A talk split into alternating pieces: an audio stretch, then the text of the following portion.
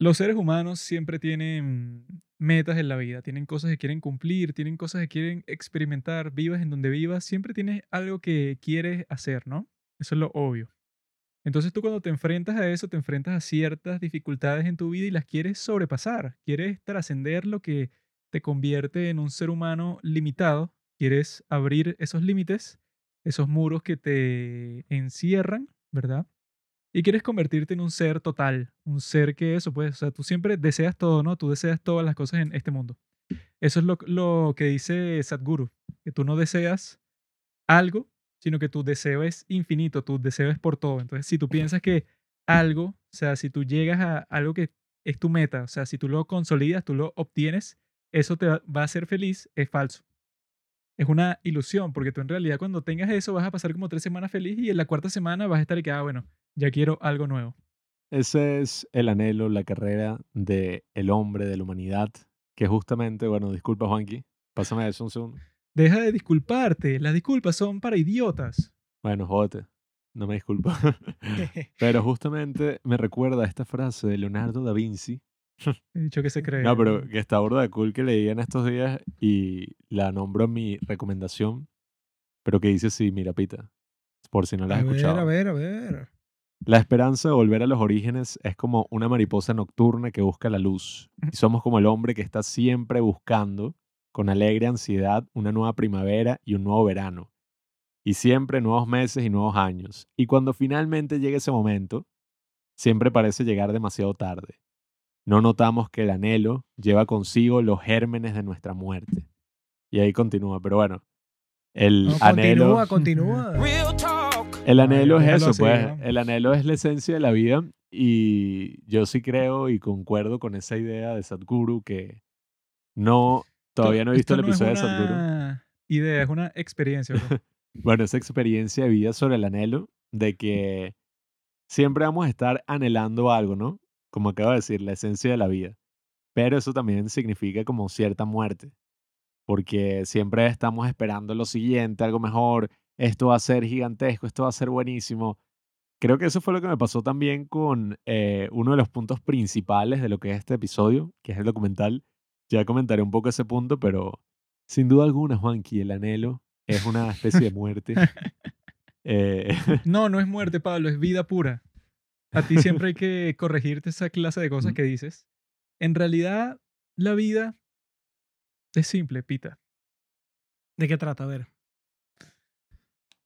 La vida es simple, la vida es simplemente reconocer eso, que tu deseo es por todas las cosas del mundo. Entonces no puedes pensar que cuando tú obtengas eso que quieres, y yo sé que es, amigo, porque me lo dijiste antes de comenzar este podcast, no es eso que quieres, esa que quieres. Pero amigo, yo creo que eso pues, o sea, Pita es una persona muy...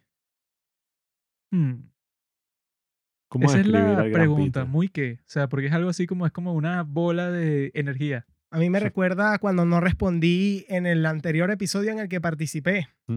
Que Juanqui me salió con la típica pregunta trampa de ¿quién eres? Y Ah, yo sí. le respondí. Eso le respondí. Él no tiene la más mínima idea de quién es. No Entonces, es que no tenga la más mínima idea, solo que sentía que es tanto, eso que eh, tú lo acabas de mencionar, es tanto, un Es conglomerado algo, de tantas cosas es que una bola de energía. simplemente no puedo traerlo a Ah, palabras bueno, ahorita en este preciso fue momento. como una foto que yo encontré así de una cita de una tipa ridícula ahí, ¿no? Mira, te lo voy a leer que lo tengo aquí en el teléfono que yo cuando lo vi dije que te ha dicho que se cree, ¿no? ¿No trajiste tu poesía, Pita, para el episodio de hoy? Mira esto. Ya les traigo mi Mira. poesía. Esta tipa se llama Janelle Monae, ¿no? Entonces dice, yo soy no binario, porque yo no me veo a mí mismo como una mujer solamente, sino que me veo como energía y siento que Dios es mucho más grande que, que él o ella. Entonces, si yo soy Dios, soy todo. Y está de que, ¿qué coño te crees tú, maldita afroamericana hija de pu? Yo no sé eso, pues, o sea, todas esas cuestiones que nosotros conversamos ya sobre los niños trans, todas esas cuestiones, hay que dejarlas a un lado. Ya Disney iba a ser castigado por sus posiciones, así que no sé qué se creen, ¿no? No Mucha sé. gente está obsesionada con cómo se describe a sí misma, ¿no? Y ese es el problema también de la descripción de las cosas, que eso lo vimos en filosofía, y me gustó mucho esa frase que creo que se la atribuyen a Santo Tomás de Aquino, y es que el tiempo, todos sabemos lo que es el tiempo, ¿no? Claro, ahora claro. trata de definirlo. O sea, ¿cómo, ¿cómo damos una definición de las cosas más básicas? Bueno, yo creo que un tipo como siempre es el tú problema. no cuenta que estoy yo aquí, bro. ¿Mm? ¿Cómo defines el tiempo, Juanqui? El tiempo Cuéntanos. es simplemente eh, la transición de la entropía de un estado a otro, hermano. Ruédalo, pasa a otro. ¿Qué Pasa a otro, pues yo tengo, no, tengo respuestas a todas tus preguntas. No, no. Pero no es eso, pues, o sea, ya que tenemos a Pita aquí, ¿verdad? Hola. Que es un tipo que no sabe qué está haciendo con su vida. Pita Arevalo. Un- Eso es lo que cree un- el pana Juanqui. Un tipo que ya ha salido en este podcast como tres veces, ¿no? Saliste en el de las películas para ver mil veces. Sí, sí. Saliste en las películas que han cambiado nuestra vida. Y las de guerra. Y saliste en la de Dios también. Sí, sí, también. Entonces, esta es la quinta, ¿verdad? Qué molesto. Ya, búscate otro podcast para aparecer.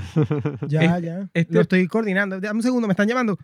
Él está aquí en este podcast porque él fue parte de lo que es lo principal que vamos a estar conversando hoy, que es la premiere del corto llamado Biloma. Si quieren saber qué significa esa palabra Biloma, que es una palabra en sánscrito, pueden buscarlo en youtube.com. Se meten en youtube.com y buscan B-I-L-O-M-A-H. H, H, eche. H, y ahí encontrarán cuál es la verdadera realidad del mundo.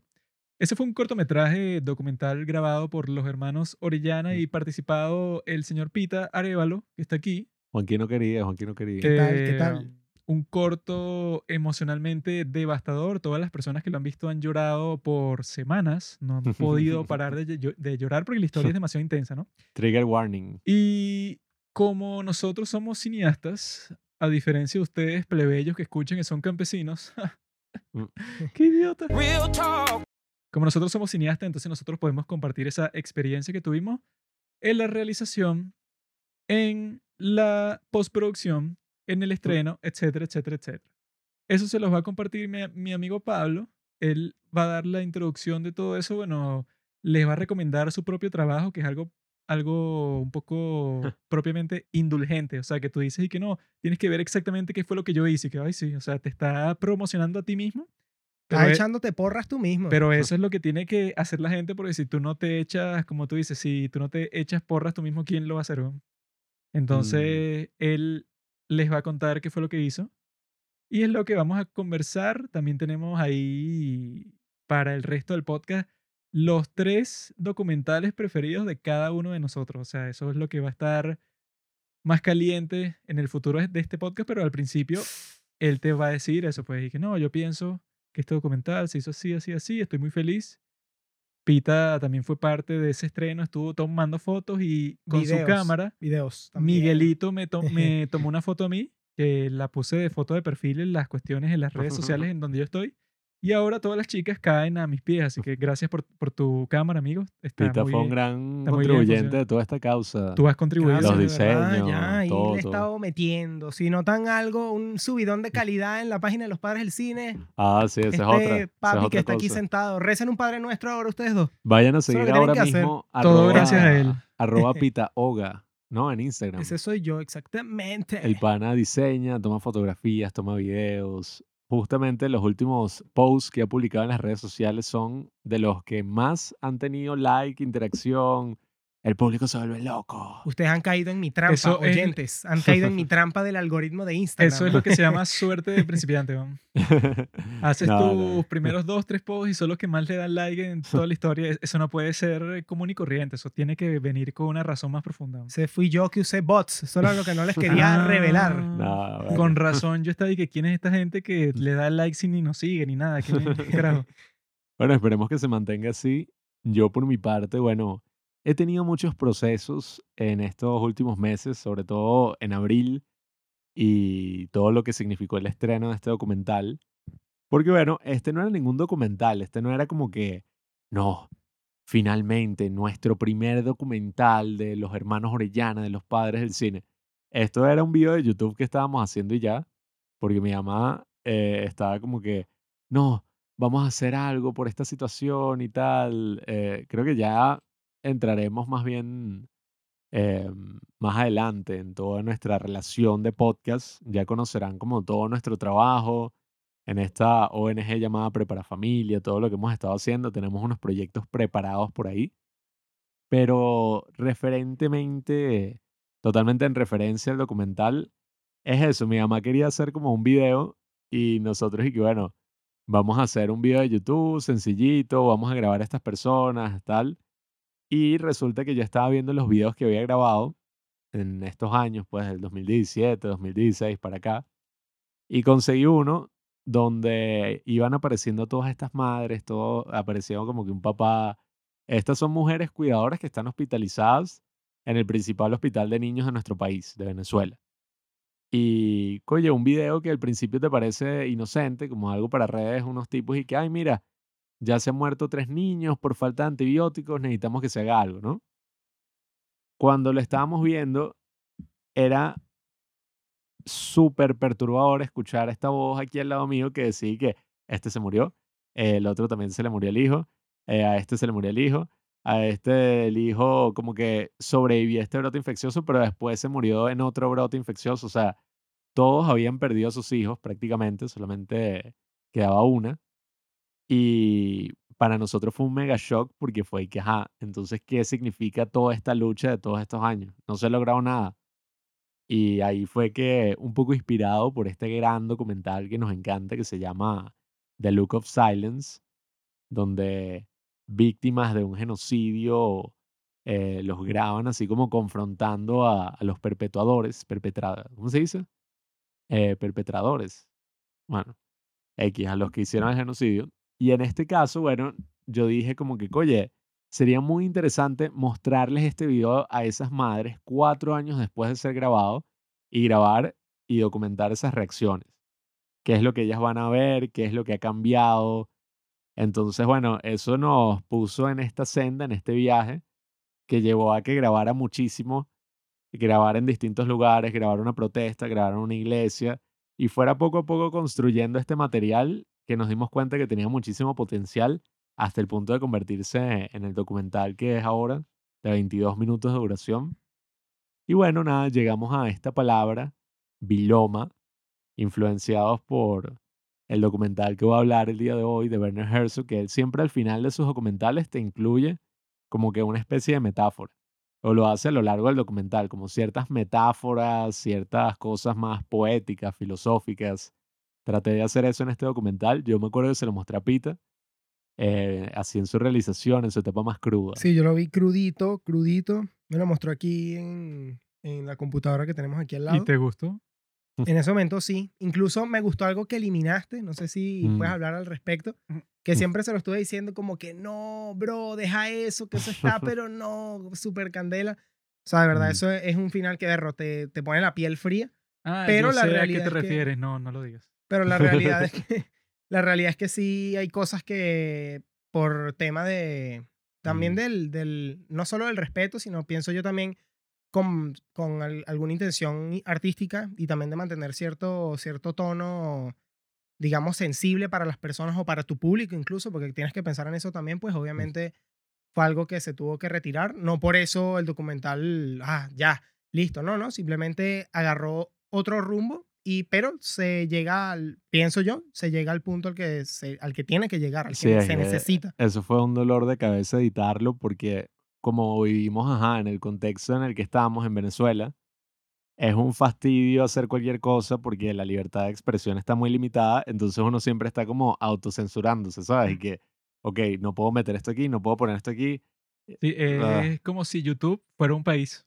O Sí, sea, y que, claro. bueno, el país de YouTube en donde tú no quieres decir nada malo y que no, es que me desmonetizan, pero en vez de desmonetizarte, te meten Buscan en preso. tu casa, te buscan, llegan unos policías. Sí, o Sí. sea, es como el país YouTube, que es que sí, lo más autoritario que puede existir. No, y que al mismo tiempo, incluso cuando lo estábamos grabando, yo me acuerdo, yo estaba grabando una protesta y de repente llega este cuerpo policial así, yo grabándolos y lo primero que, que, que estás grabando tú y que vente para acá, sacar una carpeta, dame tus datos.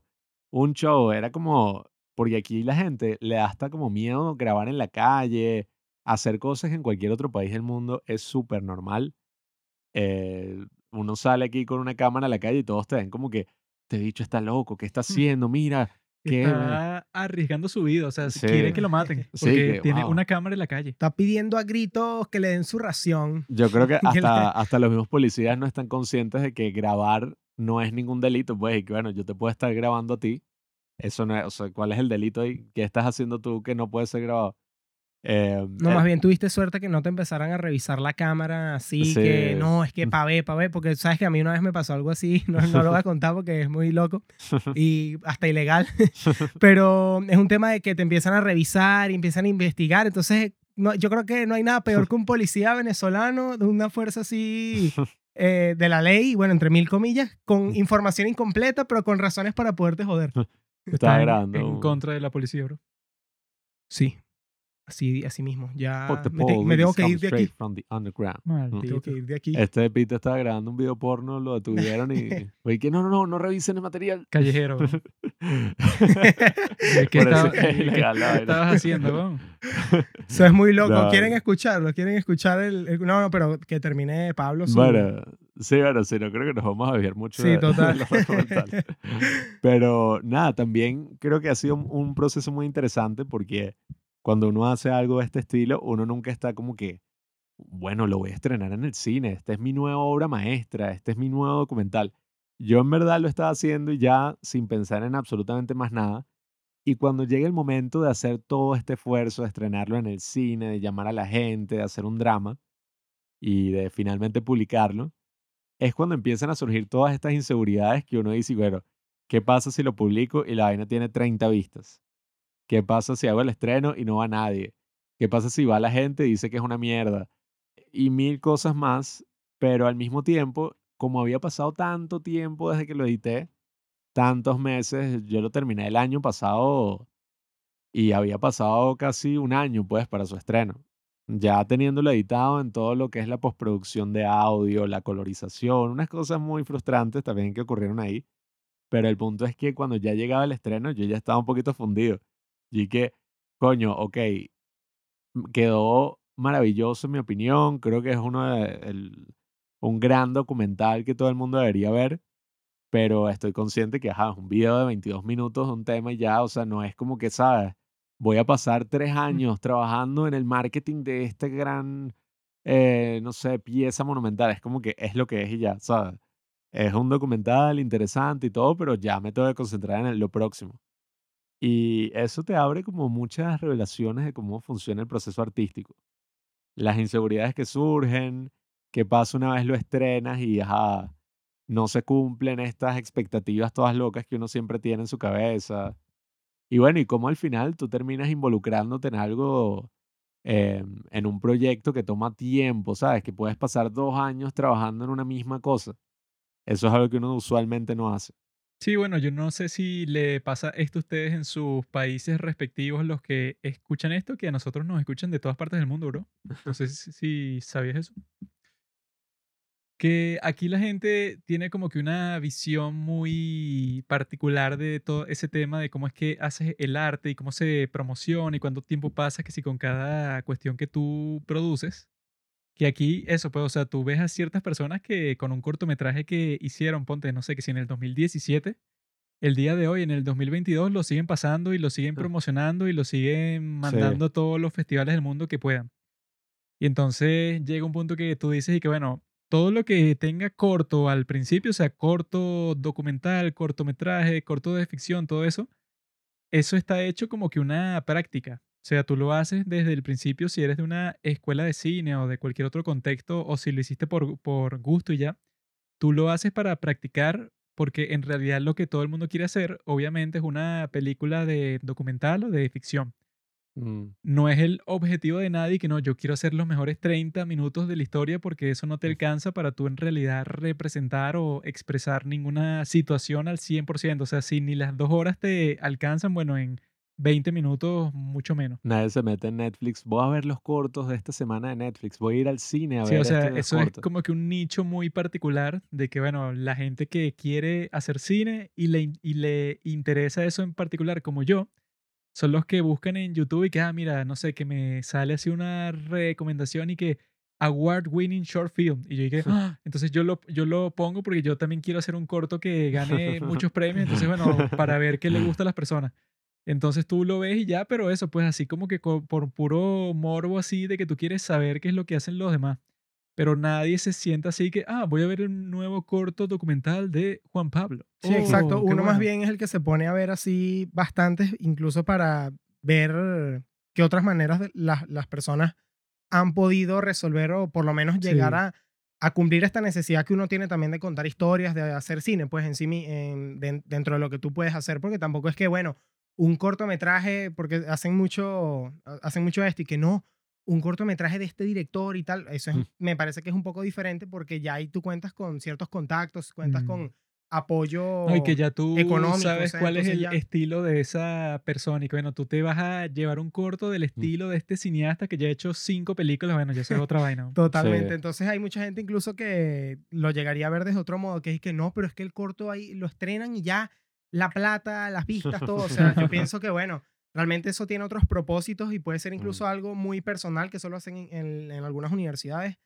eh, que es que bueno, tú tienes la oportunidad, que era, era algo que estaba hablando con, con Juan Pablo el otro día, que era que en, un- en una, uni- una universidad tú deberías aprovechar eso, de que tú tienes la oportunidad de hacer cortos y tener una persona que te evalúe y eso, o compartirlo con amigos que sepan también y, Sí, ¿sabes? Como poder y- compartirse todo esto o todos estos proyectos que poco a poco van a ir formando tu estilo y van a ir haciéndote crecer como cineasta. Lo que también pasa que a mí me parece un poco raro que si tú estudias cine aquí, tú te gradúas con un cortometraje. Cuando yo he visto que en otras partes del mundo, cuando son las grandes escuelas de cine, que no, la escuela de cine de Tarkovsky o en, en la que da clase Michael Haneke y tal, son y que tú vas a hacer la película, ¿no? O sea, seas director o seas cualquier persona que trabaja en cualquiera de los campos en donde te tienes que desarrollar, tú no te gradúas con un corto porque un corto lo puede hacer cualquiera. Y es perjudicial. Yo, perdón, en mi experiencia sí que he visto a los estudiantes de cine. Tú te frustras tanto para hacer un cortometraje de cinco minutos. No tienes dinero, no tienes Sí, no, nadie que, te apoye. siempre les ponen y que no, un cortometraje máximo, lo, loco así que sí, de 10 minutos. Sí. Si tú lo pones más que eso, nadie lo va a ver. Y que bueno, la realidad es que nadie lo va a ver, sea lo que sea, porque es un cortometraje y no está hecho para que, para, para que sea viral. O sea, si es, Exactamente. si es viral es un milagro. No, y, les ponen las condiciones como que, no, mira, ve a ver de dónde sacas el dinero para hacerlo. Sí. Y la persona lo que hace es frustrarse a niveles inimaginables y lo que empieza a decir, que yo lo he escuchado un sinfín de veces ya, es y que bueno, yo ya me cansé de eso del cine, de ahí ponerme a hacer cortos, de ponerme a hacer cosas así. Si te cansaste ya eso no- haciendo cortometrajes, que bueno, o sea, qué tan difícil. Yo mejor hago contenido para redes o hago un video musical, si acaso, ese es mi sueño ahora. Ya no es hacer una eso es película. con un cortometraje, con una película, o sea, que implica Un Pero- estrés inmenso, para empezar, un estrés gigante. productores, eh, un presupuesto grande. no, y, sea, y más con las, gente. y más con las leyes de países así que, que tienen como que eso mucho más regulado y que no, es que si esta persona se pincha el dedo en esta escena, no, Sí, chamo, sí, no, es y que te acabas de meter en tremendo Tienen problema. así que si el gremio, pues, o sea, de todas las personas que van a trabajar ahí, tú tienes que lidiar como 10 organizaciones distintas, tienes que conversar con ellos y que no, mira, yo quiero hacer este proyecto, apóyenme porque va a ser el mejor, tienes que convencer a un montón de gente y cuando es- está todo listo, ponte que tu película es perfecta. Ponte que quedó exactamente como tú querías y que bueno, entonces no, entonces él tiene que vender la película mercado por mercado y que no, el tipo se puso a venderla en este país, Ah. después en otro más y tuvo que convencer a personas que ni siquiera hablan su idioma nativo, o sea, se tiene que inventar una locura ahí para que le compren la película, para que la distribuyan y, para, y para que la gente la vea. No, Cuando no, eso, pues, o sea, si haces un cortometraje y que, bueno, tienes que, si, no sé, como el 0,5 de todo el proceso de si hicieras una película. Para mí eso es como si tú quieres ser arquitecto y tu sueño es construir un gran edificio, un monumento, que la gente vaya a visitarlo, que viva en él, pero para graduarte de la universidad tú no tienes que hacer ningún plano de nada. Si no te dicen, no, mira, construye una choza tú desde cero, solamente tú no puedes usar a nadie y, bueno, tienes que conseguir que la gente viva en esa choza, pues que No, te la compren y entra al bueno, mercado. y- y tiene que ser completamente gratis, no sé cómo lo vas a hacer. O sea, No, y, y bueno, capaz y se lo mandan a los tipos estos de YouTube que son dos Ah, bichos sí, que se lo- ponen a construir, como ustedes lo han sí, visto. sí, yo los he visto. Que si con palos y piedras y les Ah, quedan sí, sí. "No, ahí provoca vivir. Pero tú dices como que, bueno, ok, construiste la choza, fino. Sabes los rudimentos de lo que es crear una, un edificio. Pero eso no tiene absolutamente nada que ver con lo que implica algo tan monumental como una No, película. y que con la choza tú pasaste en eso como seis meses, cuando eso normalmente, eso, si tú Claro. eres un tipo que sabe de cine y quieres hacer un cortometraje, lo haces completamente como en dos meses, ponte. Sí. Y volando. Pero sí, o sea, eso pues, o sea, Teniendo, sabes exacto. con quién hablar, sabes a quién contratar, pero cuando no sabes absolutamente nada de eso, es como que, bueno, eso ya es problema tuyo. Y que eso, yo lo que estoy oponiéndome es a eso de que no, que tú te gradúes así como que eso, ¿no? Él es un licenciado en cine, o sea, que es un poco estúpido igual, pero eso, pues, o sea, que te gradúes con eso, por lo menos con una película que tú puedas decir y que, mira, yo me gradué de cine, pero no es que hice 10 cortos que nadie va a ver con el profesor fulanito, sino que hice la película, eso, pues, no sé, ponte que si un compañero mío fue editor, otro fue actor, otro fue director y tal, y yo me encargué, no sé, ponte del diseño de producción. Que sea algo que no te dé pena mostrar, pues, porque eso sí he Exacto. visto, o sea, que no, no, no, esto no, esto no. Cuando realmente, o sea, debería ser algo de lo que te deberías sentir orgulloso, o por lo menos, eh, si no te sientes tan orgulloso, tratar de mejorarlo poco a poco. No, y bueno, en el caso de este documental, yo no tenía la intención y que la ruta de festivales, Mm. esto, lo otro, porque llega un momento en que uno lo que piensa, y bueno, yo no voy a desperdiciar meses y meses y meses de energía, de esfuerzo, de expectativas, metiendo esto en festivales, buscando como la aprobación de ciertas personas, porque yo creo que hay que buscar otro camino.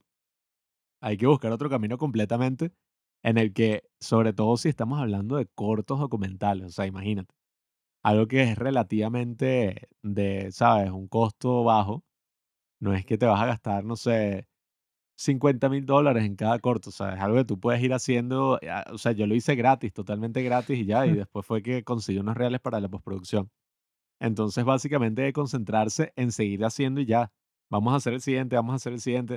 Vamos a seguir avanzando y eventualmente haciendo algo que le importe a la gente o con lo que uno se sienta orgulloso y ya, porque esa es otra. A mí, en verdad, creo que ya no me importa mucho y que no, porque tiene que ser algo que la gente le esté importando y que sea Sí, que viral. Eso es una trampa. lo- Sí, que eso es algo que lo- piensan mucho aquí, como que Sí. no, es que tienes que hablar de este tema del momento. Me acuerdo cuando Sí, sí. inició el COVID-19, todo, todo el mundo y que haciendo mi cortometraje del COVID-19, Sí, por sí. favor, ah, no, La grabando. cuarentena. Sí, total, la cuarentena en Y que bueno, algo que nadie está haciendo. Tú Sí, eres el total. único en todo el mundo que se le ocurrió eso.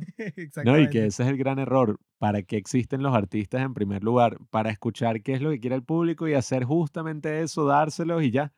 Entonces, ¿por qué el público no, o sea, por alguna razón, todas las personas que van a ver una película no están grabando, no están escribiendo guiones, no están haciendo esto, sino gente como interesada que, que quiere hacer arte, pues, que al final dice, bueno, yo quiero hacer algo que nunca se ha hecho en la historia. Exactamente, ¿no? Y mientras más vas haciendo, realmente más vas practicando, más vas puliendo tu técnica, más estás eh, siendo, o sea, sacándole el jugo a tu cerebro para la creatividad, para un montón de temas que realmente no harías si te dedicas únicamente a un Mm. solo proyecto para que sea Mm. este el ideal, el, el perfecto, cuando en realidad, bueno, haz lo mejor que puedas en este, ahora avanza y mejora en otro, porque No, también tus energías que- se, se recuperan, se recargan Sí. todas. Eso tú lo ves en las historias de las películas así, ponte que si Fitzcarraldo. Y que bueno, él pasó como seis años en eso, Werner Herzog, cuando hizo Fitzcarraldo, porque claro, o sea, era una película súper épica así, de una historia eh, que para grabarla tú necesitabas todo tipo de recursos distintos y tener relaciones que si con las tribus del Amazonas, pues, o sea, bueno, en ese caso tiene sentido de que, bueno, este director de cine pasó muchos años preparando hasta el más mínimo detalle de este proyecto suyo. Pero hay gente de eso, pues, o sea, que pasa así que sí un montón de tiempo así, pero que sí con un cortometraje, que van a ver como cinco personas, porque eso, pues, que sí de su escuela de cine, Y se van a burlar viéndolo. Sí. Cuando en el caso de este es más como que, ok, quieres producir algo y se convierte en otra cosa, pero no es como que tienes así como que, no sé, que el profesor me va a decir que este cortometraje no fue muy bueno, entonces si no hago esto de esta forma particularmente, entonces me va a poner mala nota. Y bueno, Mm. eso no debería ser un criterio en lo absoluto lo que Bueno, estás produciendo. Es que yo siento que tuve una gran revelación haciendo este pequeño cortometraje porque yo siento que cuál es la necesidad de buscar la aprobación de nadie, sobre todo cuando estamos hablando de arte. Porque hay gente que dice que no, yo quiero hacer este cortometraje para ganar este festival y con eso poder hacer mi película. Pero Sí, es que, fue lo que yo pensé cuando la gente se pone con todo el drama y que no, yo voy a mandar mi corto a 100 festivales. Que e- eso era lo que nosotros pensábamos en el pasado cuando hicimos nuestros Mm. otros cortometrajes y tal, que bueno, que tú lo haces en primer lugar, no solo para mostrarlo en YouTube, sino porque lo vas a mostrar en todos los festivales de todo el mundo. Entonces tú te pones con eso, pero después te das cuenta que eso, o sea, que en festivales como Cannes, es que bueno, si tu película es de Francia, tienes que sí un 99,9% más posibilidad de que te escojan para el. Festival de Cannes.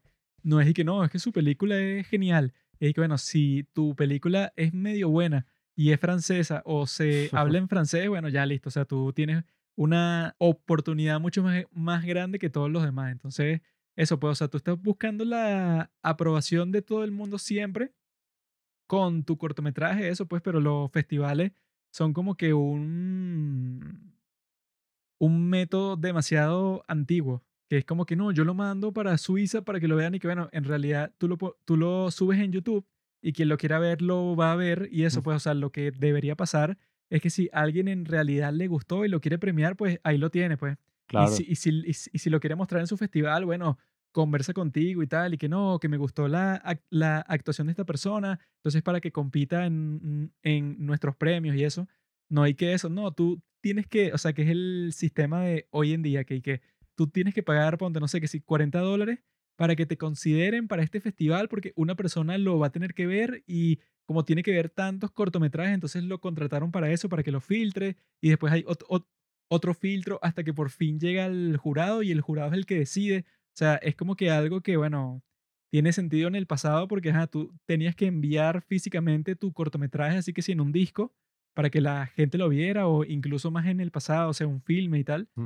Pero eso, pues el día de hoy, en donde si tú lo subes a YouTube, cualquier persona en cualquier parte del mundo tiene acceso a él, es y que, bueno, ¿por qué gastaría, ponte, no sé, 3 mil dólares mandándolo como a 50 festivales para que te lo acepten? Que eso es lo que siempre dicen en YouTube, que es y que no, si, si tú lo mandas a 50, Mm. así sea, ponte que si el mejor corto de toda la historia, tiene que estar preparado para que lo acepten que si en 5 o en 10, ponte, máximo.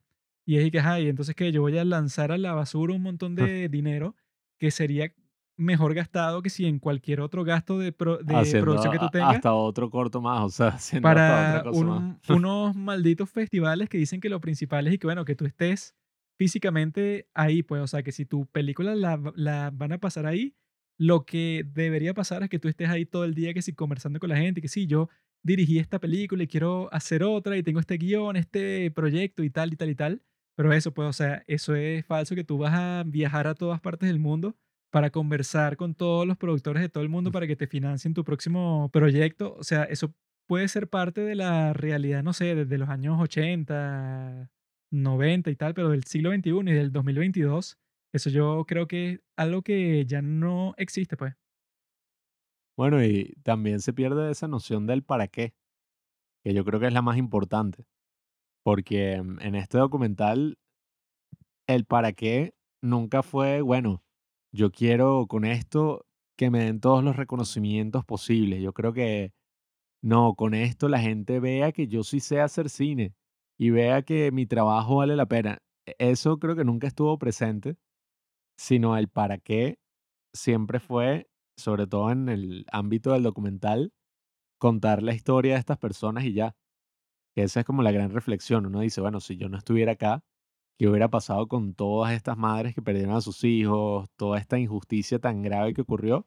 Simplemente hubiera quedado olvidada como muchísimas otras han quedado olvidadas en nuestro país y en, a lo largo de toda la historia. Entonces uno lo que piensa es como que, bueno, mi para qué al menos es plasmar esta historia, documentar esta historia y, oye, elevar pues cinematográficamente cuál es la verdad, cuál es la verdad detrás de todo este desastre, de todas estas historias que ocurrieron. Y no es como que, bueno, la verdad, eh, y eso es lo bueno del documental, la verdad no es simplemente, ay, eh, pasó X y Y, listo, unas líneas. eh, Esta persona perdió a su hijo porque se le murió por falta de antibióticos, listo.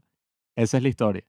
Yo creo que esa nunca es la verdad, la verdad nunca es tan sencilla, sino que, oye, la verdad creo que es ir más allá.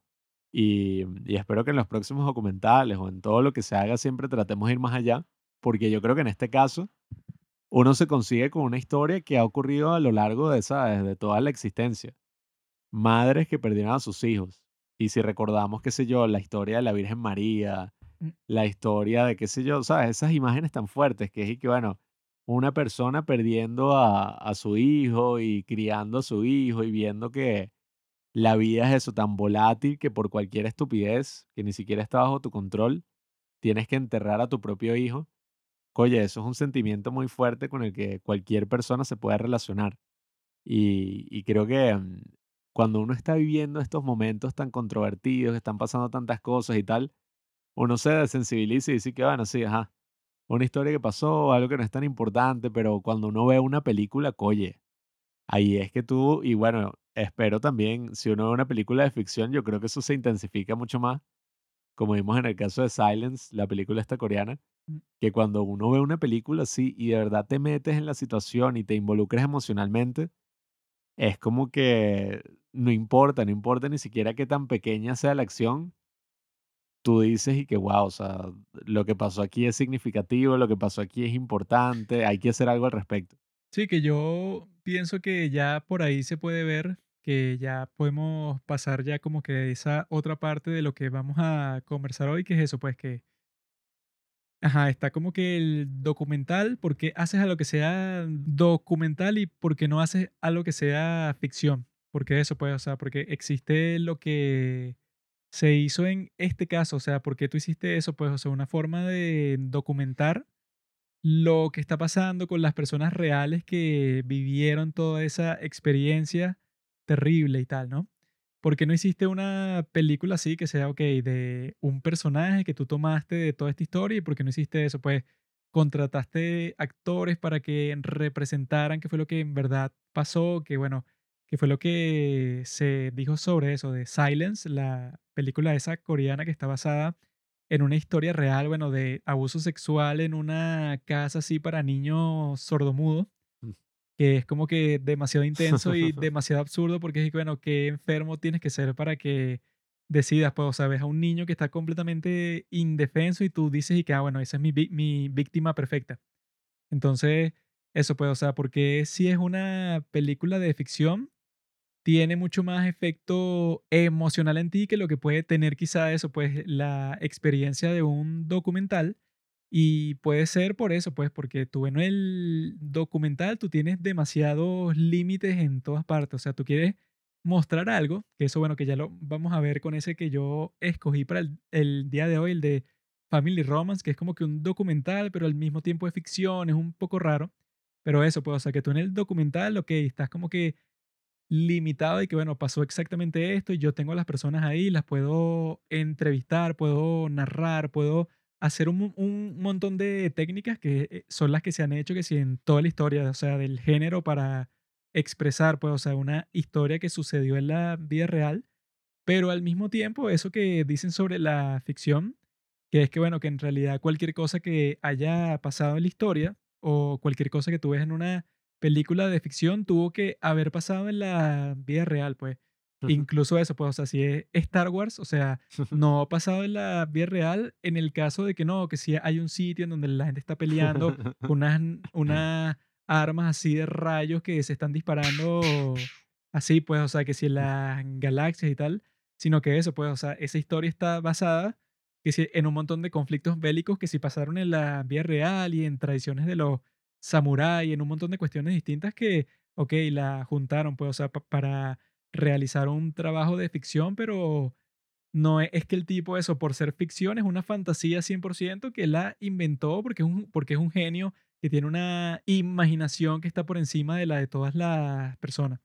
Sino que en realidad lo que sucede ahí es que, bueno, el tipo tomó como que todas estas cosas de la realidad para expresar algo de una forma mucho más intensa, pues, o sea, que eso, pues, o sea, yo creo que la esencia ahí de lo que existe, pues, entre el documental y la ficción es que con el documental, bueno, tú estás como que tratando de capturar algo, pero que ya está pasando constantemente, o sea, tú no tienes control de casi nada, sino que tú dependes constantemente de que, bueno, tengo que hacerle una entrevista a esta persona que fue la que vivió esto, o tengo que capturar justamente esto que estoy viendo y si no lo capturo ahorita, pues se perdió para siempre y ya. sea, es algo urgente 100%. Entonces, ahí es donde puede estar el valor de eso, que como es urgente 100%, si lo capturas para la gente que eso se relaciona con todo eso, es mucho más valioso que si fuera una película de ficción. Porque eso, quizá para la gente que en realidad pasó eso, pues, o sea, por toda esa tragedia o por, o por cualquiera que sea el tema, pues, o sea, del documental, sería más valioso para ellos eso, verlo documentado como que 100% real, que tú digas y que no, bueno, yo voy a contratar unos actores y voy a crear un set y voy a hacer un montón de cuestiones, cuando eso, pues, o sea, cuando fue algo que en realidad pasó y tú simplemente lo quieres expresar. Bueno, hay varias cosas que funcionan para el documental que uno no quisiera ver una película de ficción al respecto. Por ejemplo, me pasó con The Big Short, que habla sobre la crisis financiera del 2008. Nosotros vimos el documental llamado Inside Job, que te explica, pues, con entrevistas y de una manera muy interesante qué fue lo que ocurrió. Y después vimos esa película como especie de sátira que se burla de todo lo que pasó en el 2008. Y yo lo que sentí era como que, bueno, me estás desinformando más de una situación reciente que es importante que todos sepamos, ¿sabes? ¿Qué fue lo que pasó ahí? ¿Quiénes fueron los culpables? Etcétera. Entonces creo que sí, hay una línea muy interesante ahí de por qué elegir la ficción, de por qué elegir el documental para ciertos temas. Y que al mismo tiempo, ya poniéndonos un poco más filosóficos aquí, em, si te das cuenta, toda ficción está basada en la realidad, ¿no? Porque al final todas las historias se basan en lo que existe, pues en nuestra experiencia como seres humanos. Pero al mismo tiempo, un documental, por más esfuerzos que se hagan con esto de el cine verité, que es esa, eh, ese acercamiento al cine como una mosca en la pared, ¿sabes? Hay varios documentales que yo he visto que el cineasta lo que hace es que se esconde y ya, y lo que hace es grabar, no dice, no participa en la historia, simplemente trata de mostrarte la situación de la manera más objetiva posible. Pero eso nunca lo, ¿sabes? Nunca lo vas a lograr, porque al final todo se basa en perspectivas. Entonces es interesante como la ficción siempre tiene muchos elementos reales de cosas que pasaron y de cosas, ¿sabes? Muy, pero muy sentadas en la realidad. Y el documental siempre suele ser más objetivo de lo que parece. Que es lo que he visto con todos estos documentales de Werner Herzog, pues que uno ve el documental y ya uno dice, ah, eso fue lo que pasó, o sea, todo lo, el tipo lo grabó, eso es, ¿sabes? Mm. Pero al final tú te das cuenta y bueno, pero el por qué coño él decidió concentrarse en esa parte de la historia, en ese personaje, porque omitió todas estas otras cosas que ocurrieron en la historia. eso siempre ocurre. Yo creo que eso da mucho para hacer esa pregunta y es algo que me viene a la mente cada vez que reflexiono sobre eso y es que si realmente las películas pueden ser consideradas documentos históricos, algo que nosotros realmente pensemos, verlo. A partir de aquí es donde yo digo, bueno, esto realmente pasó de esta forma y creo que lo que más se acerca a poner un ejemplo que todos podamos entender rápidamente eh, son los biopic, las películas que, que son basadas en la vida de un personaje de la historia, ya sea de la cultura pop eh, o de cualquier, cualquier otro ámbito, pero cualquier, cualquier película así de ese estilo, no sé, Rocketman o eh, Bohemian Rhapsody. Esas son dos películas que realmente la historia de esos personajes, Freddie Mercury y Elton John, no son precisamente como están contadas ahí porque eh, tienen que darse ciertas libertades para poder hacer una película mm, de ficción, porque se supone que es, esa película es, bueno, son en su mayoría eh, perdón, musicales y no son precisamente un documental del que tú te vas a sentar y vas a saber, eh, vas, a, vas a plasmar todo, no, no tal cual pasó, porque ya lo mencionó Pablo, eso también tiene que ver mucho con la perspectiva de la persona que está detrás, incluso con la intención de que, que tú le des eh, usando cualquier elemento de los documentales. Y eh, está el caso de la película, que es algo totalmente aparte, que sí es un tema ya casi que, y más como se hacen ahorita, o sea, que, que tienes que estar a cada rato manteniendo al público interesado, mm. llevándolo mm. todo por una línea narrativa casi que parece hecha por un algoritmo de que no, es que después tiene que pasar esto, y después mm. esto tiene que desembocar en esto, y después en esto, y después en esto, que no voy a decir que está mal del todo, pero sí pienso que, bueno, no, no, es, no es algo que eh, lleva a que nosotros pensemos que no, ya, me vi la película de, eh, Freddie Mercury, entonces ya, eso me, a- me cuenta absolutamente cómo está todo. No hay que saber, pienso yo, eh, reconocer cuando algo sí realmente te está tratando de plasmar una perspectiva de, de, un, de, o una de tantas perspectivas que te da una situación, una realidad que está viviendo alguien o incluso la, la, la historia de una persona. No, y, y es algo que ocurre hasta en otras artes y, y en la escritura principalmente, que tú dices y que, bueno, ¿qué es lo que sabemos de distintos personajes históricos? Hay algunos que, ajá, tenemos su diario y tenemos muchas perspectivas y muchísimas personas que los conocieron escribieron al respecto de la persona. Pero hay otras figuras históricas, sobre todo ya en la antigüedad, que lo único que tenemos es la biografía que escribió un carajo y que biografía de grandes artistas. Eh, bueno, este tipo que supuestamente era el más arrecho de su región y hizo estas obras y tal, y algunos dicen que era malhumorado y por esa razón lo llamaré el malhumorado, no sé, Juanqui.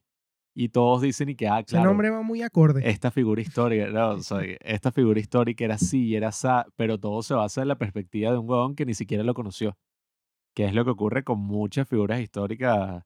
Por ejemplo, Shakespeare, dicen que el retrato que todos conocemos de Shakespeare lo hizo que si un artista súper inexperto y el mismo Shakespeare dijo, "Ey, qué retrato de mierda.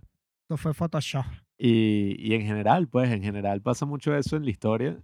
Y nada, yo sí creo que el documental, si bien es algo hasta más de nicho, porque yo creo que últimamente es que ha ido teniendo más interés, pero qué sé yo, principios de los 2000 dudó mucho que la gente que, wow, vamos al cine a ver este documental maravilloso. Yo creo que fue más como en los 2000 con esto de Super Size Me y todos estos documentales Y que interesantes. hasta el día de hoy, ¿quién va a ir al cine? Así que no, yo voy a ver el gran nuevo documental de Werner Herzog, lo voy a ver en Sí. el cine sí o sí, sino que la gente lo que hace y lo que espera es que, bueno, se va a estrenar en algún momento y yo lo descargo o está que si en algún servicio de streaming, como fue Netflix por un montón de tiempo, que le sacaron todo el jugo posible a todos los documentales de crimen. Sí. Y que, no, en este documental te voy a contar cómo fue que el tipo le cortó la cabeza y cómo es que escondió el cuerpo. O sea, O que esas series yo, de- de las danzas, tal. yo no entiendo a la gente que ve esos documentales así que, y que no, bueno, los hermanos Johnny, que los tipos llegaron para la casa de su tía y la desmembraron y después los brazos los llevaron a su casa de vuelta. O sea, unas cosas que son y que hay.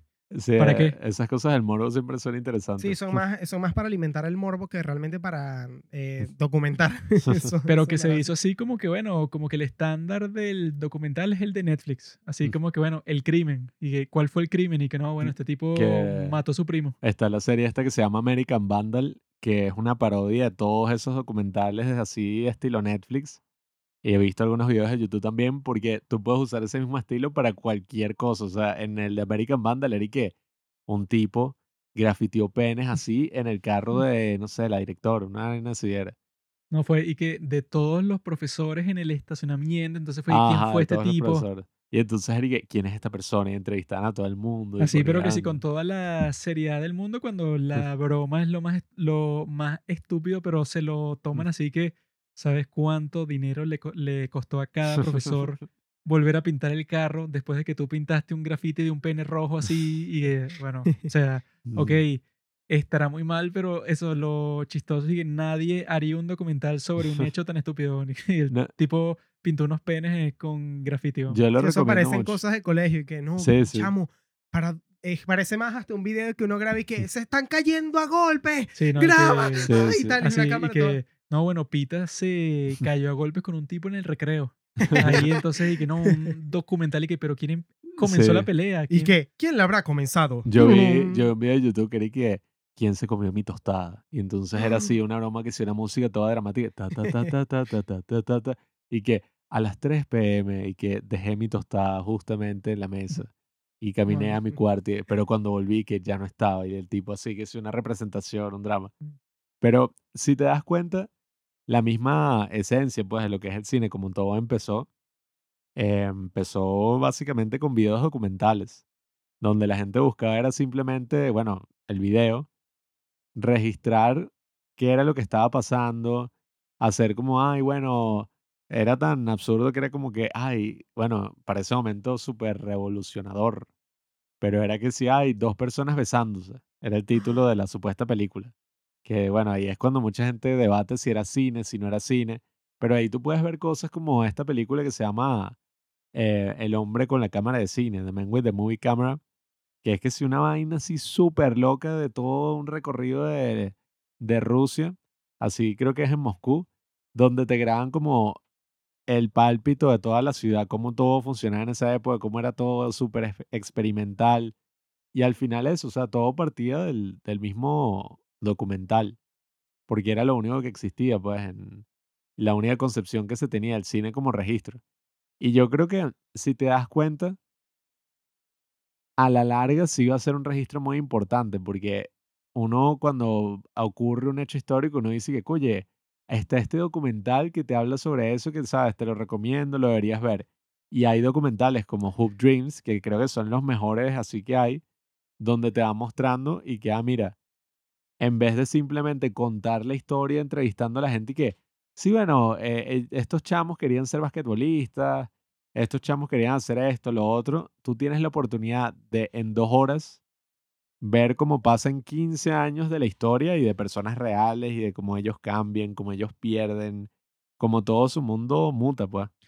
Eso es quizás para jóvenes incultos como tú, pero para mí, Mm, cuando una, una persona me dice que no, mira, te voy a contar eso, qué fue lo que pasó en este hecho histórico, yo quiero saber qué fue lo que pasó ahí, yo no, no les recomiendo ningún documental, sino un libro, amigo. Un libro de unas mm, 3.000 páginas y que toma, aquí está. Yo es tengo uno así en mi casa, de la Segunda Guerra Mundial. No un documental y que no, sí, vete este Del documental de dos horas y vas a ent- entender todo. Eso es im- imposible, bro. Nunca se va a entender nada, Juan, Lo que ve- vas a entender es una propaganda ahí que no se corresponde con la realidad. En cambio, si lees Mm, siete libros sobre el tema, sabrás algo. El problema es que Pablo es tan bobo que nunca ha hecho eso en su vida y yo lo hago todo el tiempo. El punto es eso, nunca, nunca vas a lograr esa objetividad así al 100%. Creo que es una búsqueda absurda. Y por eso es que los documentales tienen muchísimo con qué jugar. Y eh, creo que eso no lo entienden en lo absoluto aquí en nuestro país, Mm. que la gente decide hacer documentales en vez de ficción porque es más sencillo, ¿no? Más económico. Más fácil, pero eso, pues, o sea, te está limitando al principio del proyecto mm, demasiado, pues, o sea, es como Mm, que está diciendo y que no, bueno, yo, ponte eso, pues, ponte que el documental al, fin- al final es malo y nadie lo quiere ver, entonces tú y que, no, bueno, en realidad no es mi culpa, porque esa es la historia, pues, o sea, mm, yo no soy el autor de todo lo que pasó, si tú piensas que la historia es mala, bueno, o sea, mm, mm. problema no- tuyo, porque esa es la historia. Sí, no creo que solo estés como queriendo justificar un poco tu mediocridad, sino que también te estás Mm. poniendo un techo, pues te estás poniendo y Sí, que no, no, no, no voy a apuntar tan arriba, sino que aquí más bajito un Sí, documental o y tal. sea, cuando en realidad, bueno, sea cual sea la historia, si la haces en un documental, de todas formas, bueno, eso de- depende de ti si es bueno o malo, o sea, eso, pues si lo realizaste bien y si no lo hiciste bien, o sea, si es una porquería, pues ni lo publiques. No hay que, Sí. bueno, yo lo publiqué y es malísimo, pero no es mi culpa, pues, o sea, yo lo hice, pero resulta que al final de la historia el sujeto que yo iba a entrevistar no quiso, entonces Mm. no lo entrevisté, entonces el documental es malo, pero no es, pero no es mi culpa. ¿no? Y, y que tú puedes ver en las mismas elecciones que hicimos para el episodio de hoy, la variedad que existe dentro del mismo género documental, ¿no? Es como que, no, bueno, el documental es simplemente entrevistar a unas personas y meter un material de archivo ahí de lo que pasó y si acaso narrarlo. Eso es la forma más básica de hacer un documental en la actualidad, pero hay todo tipo de estilos, hay todo tipo de géneros dentro del mismo documental que tú puedes ver hasta unos súper experimentales como el de Dick Johnson is Dead, Mm. que literalmente el papá de esta documentalista está teniendo y desarrollando Alzheimer. Y entonces ella decide hacer como este documental con el papá donde simula la muerte del padre, eh, recrea muchas fantasías que tenía el padre, graba todas estas cosas para cuando él ya pierda esa lucidez, al menos tengan este documental donde, bueno, él sigue vivo, pues.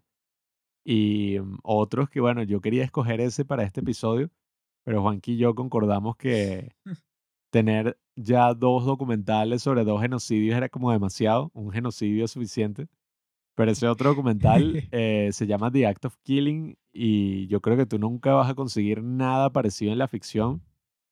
Y básicamente es eso, un tipo que se fue a Indonesia, ¿no? Si no me equivoco, Indonesia. Josh Oppenheimer se llama el director. No sé si es Indonesia o son las Filipinas, no sé. Creo que es Indonesia, porque Filipinas ahorita eso está bajo control de Estados, o sea, tiene buenas relaciones con Estados Unidos, aquí eran puros locos.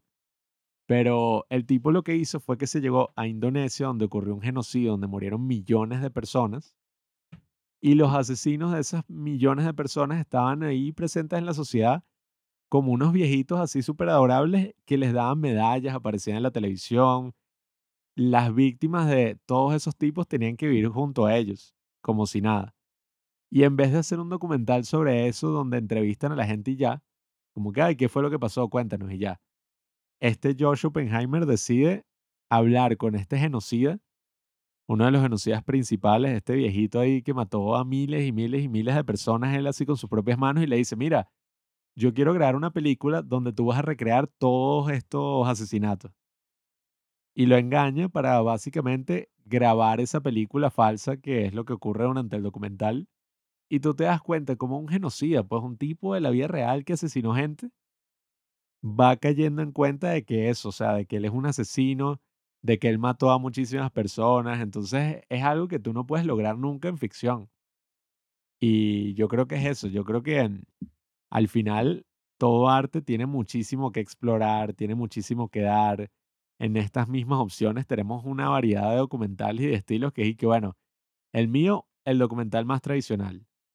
El de Juanqui, una broma que es más ficción que documental prácticamente. Y el de Pita, un documental animado. Entonces eso, o sea, solamente en tres opciones ya tienes una variedad inmensa para explorar que hay gente que dice que no, bueno, esa vaina es una mierda, es súper reducida, pero yo creo que no saben. Bueno, tú, Pita, puedes comenzar a conversar sobre tu propio documental que es Vals with Bashir. Lo escogiste porque supongo que eres un enfermo, ¿no? O sea, te gusta la guerra, todas esas cosas terribles. No, no, no, no lo escogí por eso. Lo escogí porque, que, como ya mencionó Pablo, eh, Vals with Bashir es un documental animado.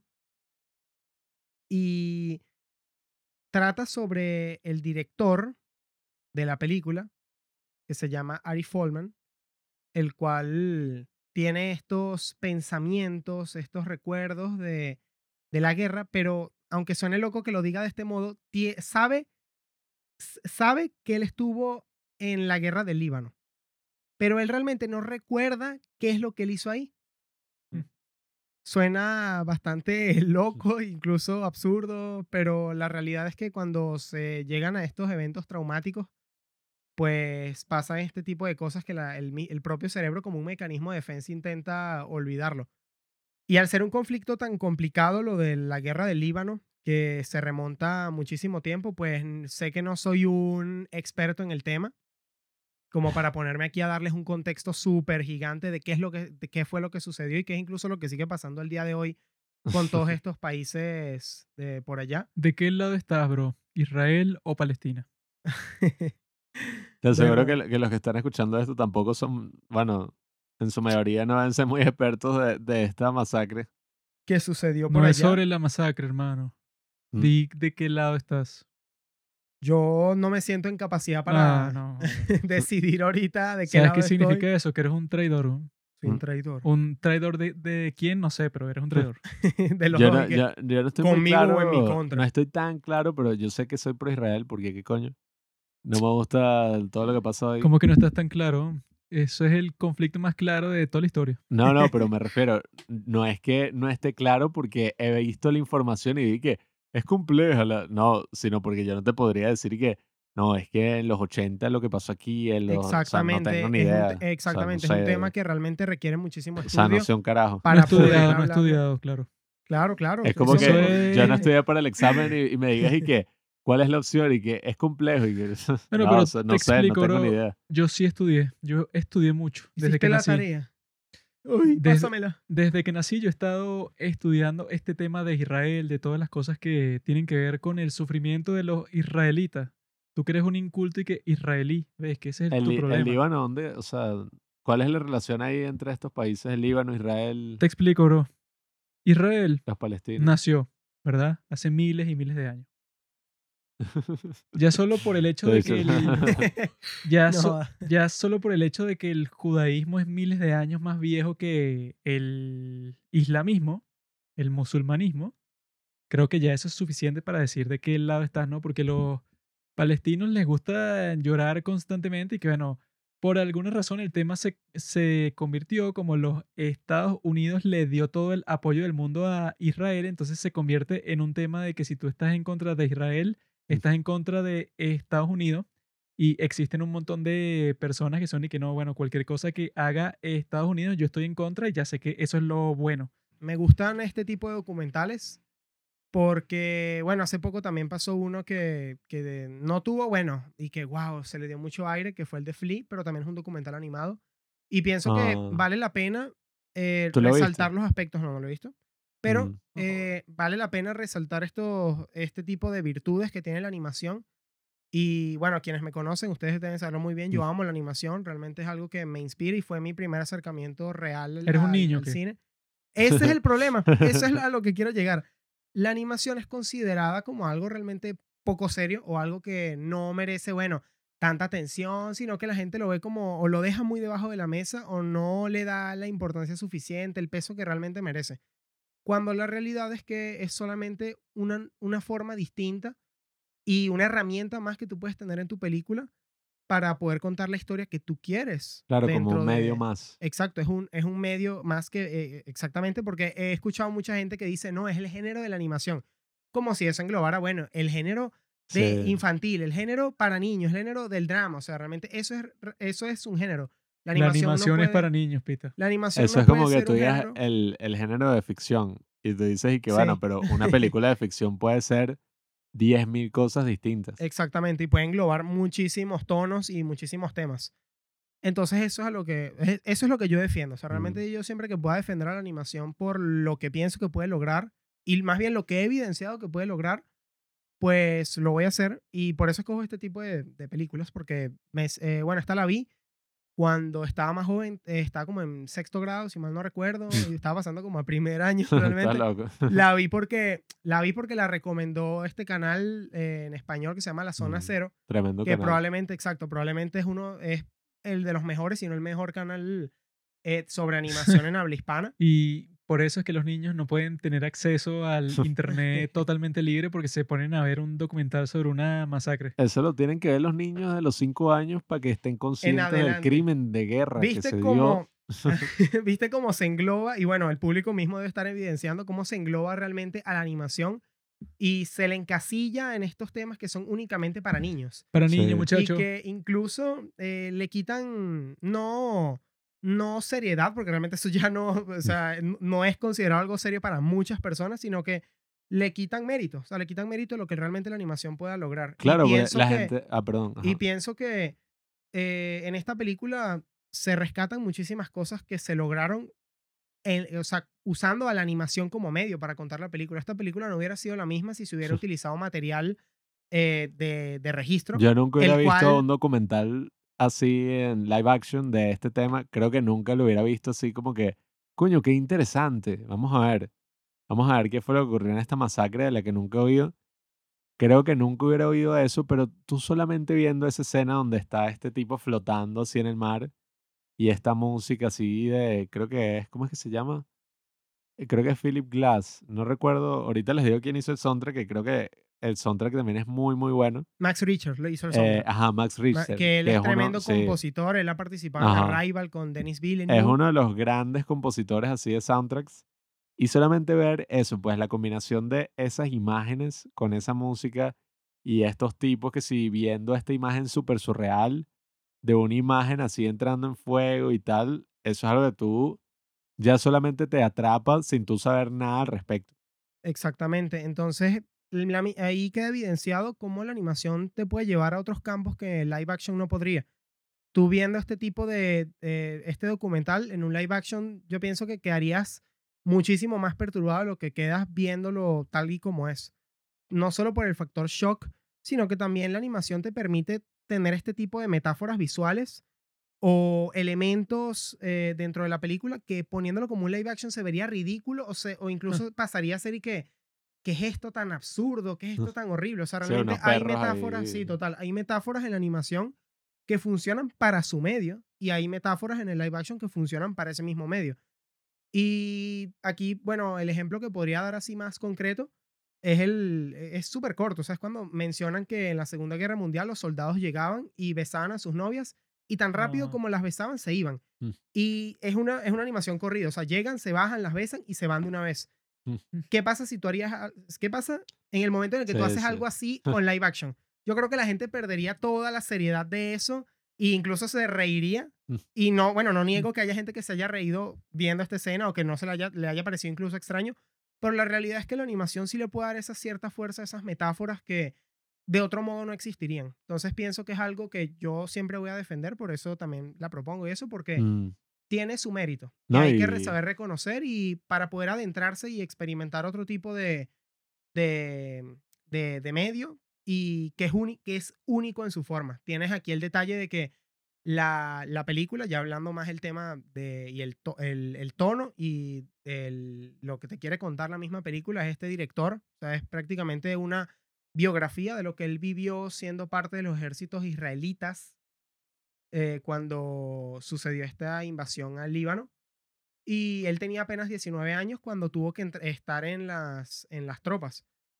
Y tú ves como él realmente tiene este, este síndrome de que no puede recordar realmente qué es lo que está ahí, pero tiene esa sed de encontrar la verdad. Que creo que es algo que pasa mucho con el, con el documental. O sea, realmente en el momento en el que Juan Pablo estaba haciendo este documental de Viloma, él realmente estaba queriendo reflejar su perspectiva de esta realidad que sucedía cada rato, que estaba allí.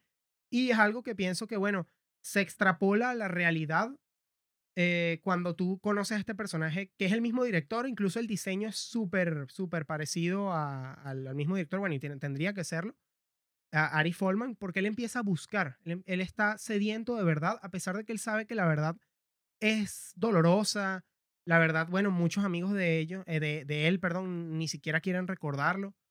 Y es algo que vale la pena eh, resaltar de aquí porque justo por eso también pienso que la herramienta de la animación ayudó muchísimo porque tú puedes ver todo esto como si fuera un sueño o como si fuera un recuerdo. Yo vi un- eh, la entrevista que le hicieron al director y le preguntaron que si él veía sus, sus sueños así, como una animación. Él mencionó realmente que no, pero que sí ve cierta mezcla que existe entre la animación y la realidad.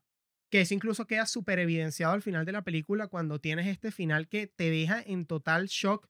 Por lo menos yo ni siquiera puedo mencionar, o sea, me da como algo en el pecho cuando lo recuerdo, cuando lo vi como a mis 12 años, que yo vi eso y yo estaba, Dios mío, o sea, esta noche tengo que No, dormir es con mis papás. Esta no es una película para niños, pero ni en lo más mínimo. Exactamente. Si al final e- es solo, o sea, la parte que tú dices que es el shock principal que pasa de la Animación, a la, vida real, realidad, exacto. Te ponen las imágenes de registro el de la película. Cualquier es una niño viendo transición, eso se va a exacto. traumar por el resto de su vida. Es que hasta uno mismo porque te Es que bueno, justamente Brincas de la e- realidad. esa era la reflexión que, que yo quería hacer justo la que tú acabas de decir. Gracias al, ser una película de animación te distancia de la historia, como de alguna forma el director está distanciado de esta realidad tan horrible que presenció. Y termina siendo como todas estas grandes películas, no tanto una película sobre esto en específico, esta masacre que ocurrió, el nombre de este que dijiste. ¿Cómo es? La masacre de Chat, de, de No. Bueno, con máscara tú. la masacre de Sabra y sea, Bueno, no, no es únicamente una película sobre la masacre de Shabra y Shatilla, ¿no? Chatila, Sino- y Chatila. Shatila, sino que también habla sobre qué significa presenciar un evento tan traumático, cuáles son las consecuencias que eso tiene en la psicología de una persona y el terror, principalmente el terror del que somos capaces los seres humanos, porque al distanciarte de la película, uno se siente en los zapatos del director en cuanto a que uno está como que, ah, bueno, ¿qué es esto? Un, sueño. Uno realmente no sabe qué es lo que él quiere descubrir. Sí, como y que, cuando vas bueno. totalmente frío a la película, o sea, que no sabes absolutamente nada de este conflicto, el final te impacta tal y como Sí. impactó al, al personaje principal de la película Sí. cuando descubrió que era lo que realmente había pasado, que, que era esta masacre. Ese creo que es todo el punto, porque los mismos israelitas, el gran remordimiento, ¿no? Que se ve en la película es que ellos no hicieron nada para parar una masacre de la que fueron completamente testigos.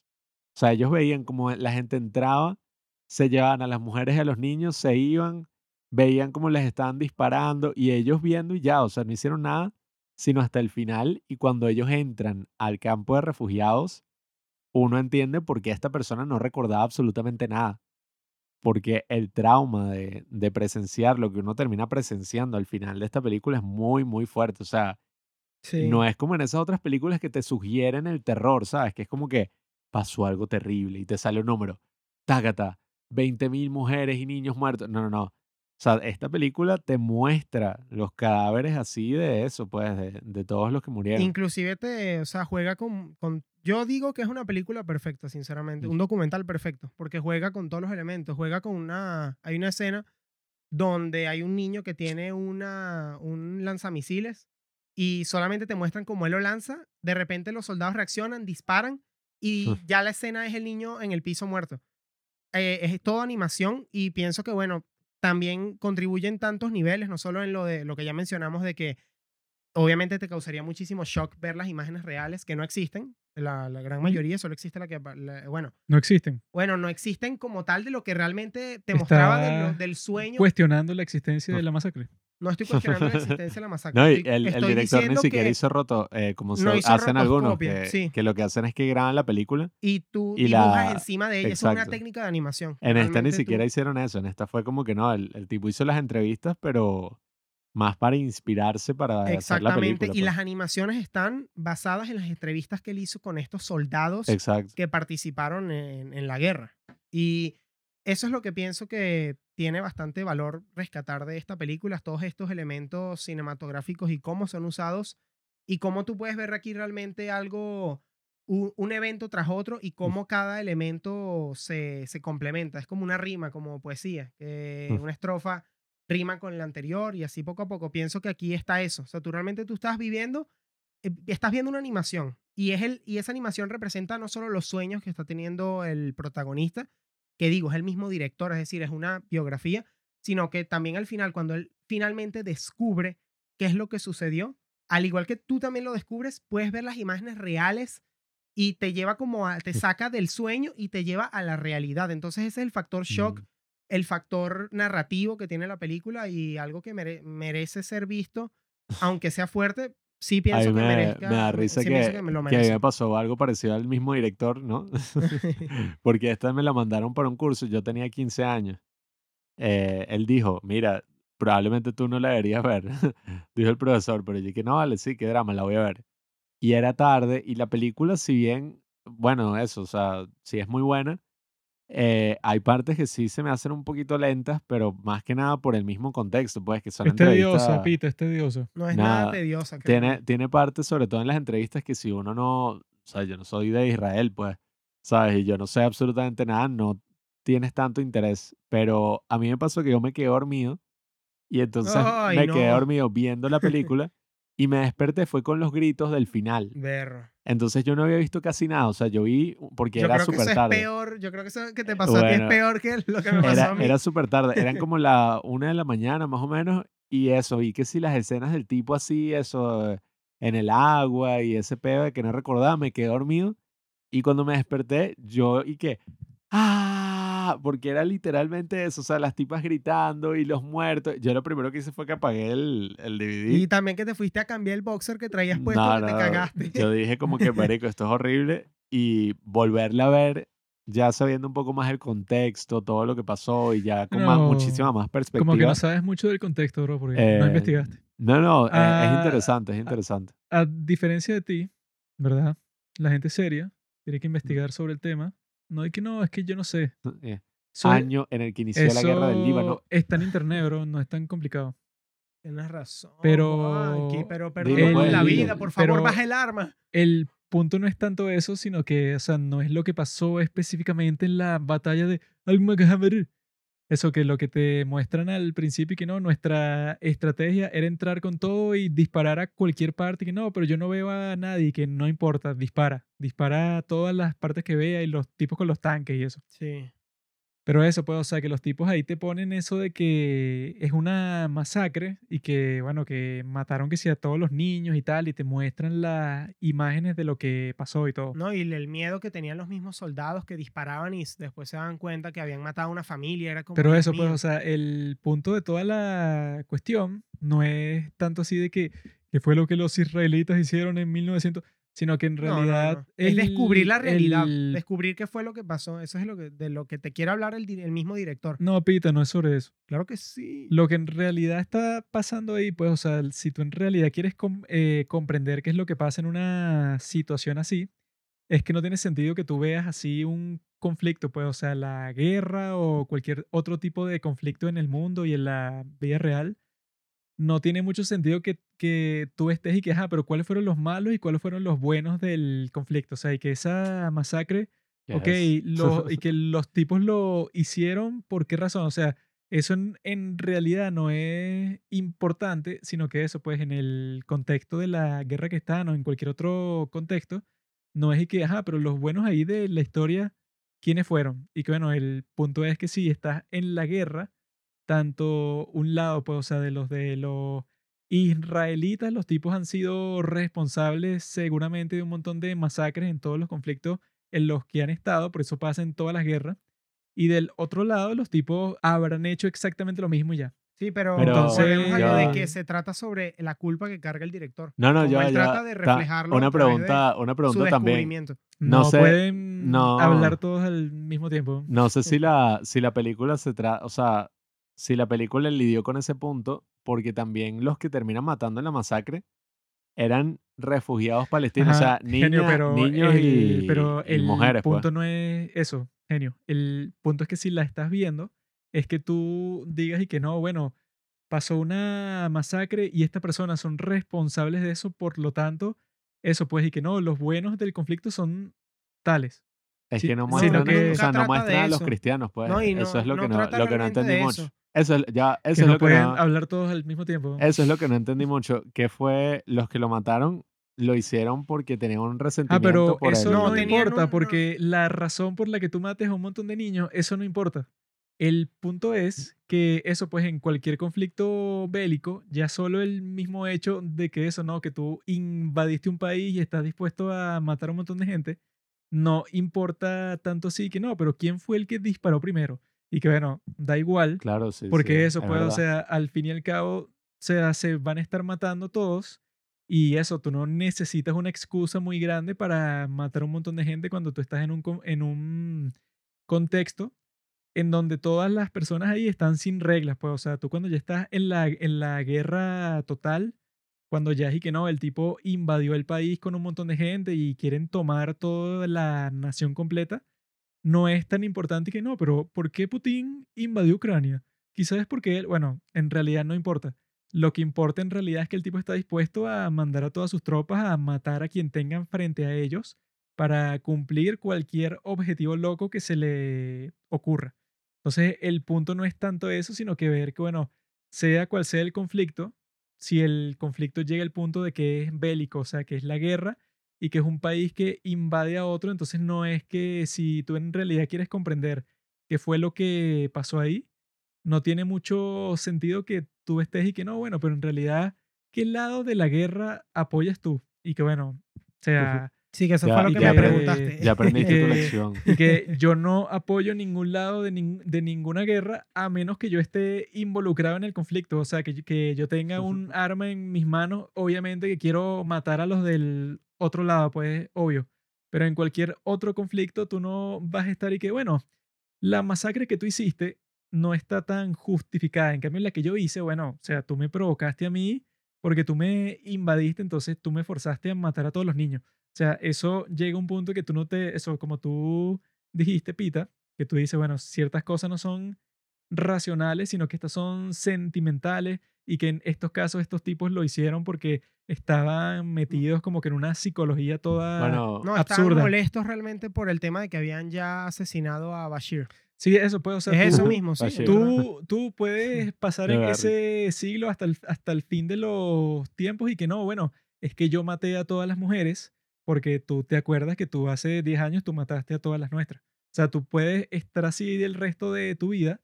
Por eso es que eso, pues, o sea, si, si tú quieres como que ver qué fue lo que en realidad pasó o quieres ver, no, quién tuvo la razón en cierto conflicto y que, bueno, tienes que dejar de pensar en que no, los buenos están de este lado y los malos de este lado porque yo apuesto eso, pues, o sea, que cualquiera que esté en un conflicto así, sería capaz de hacerle exactamente lo mismo al otro lado.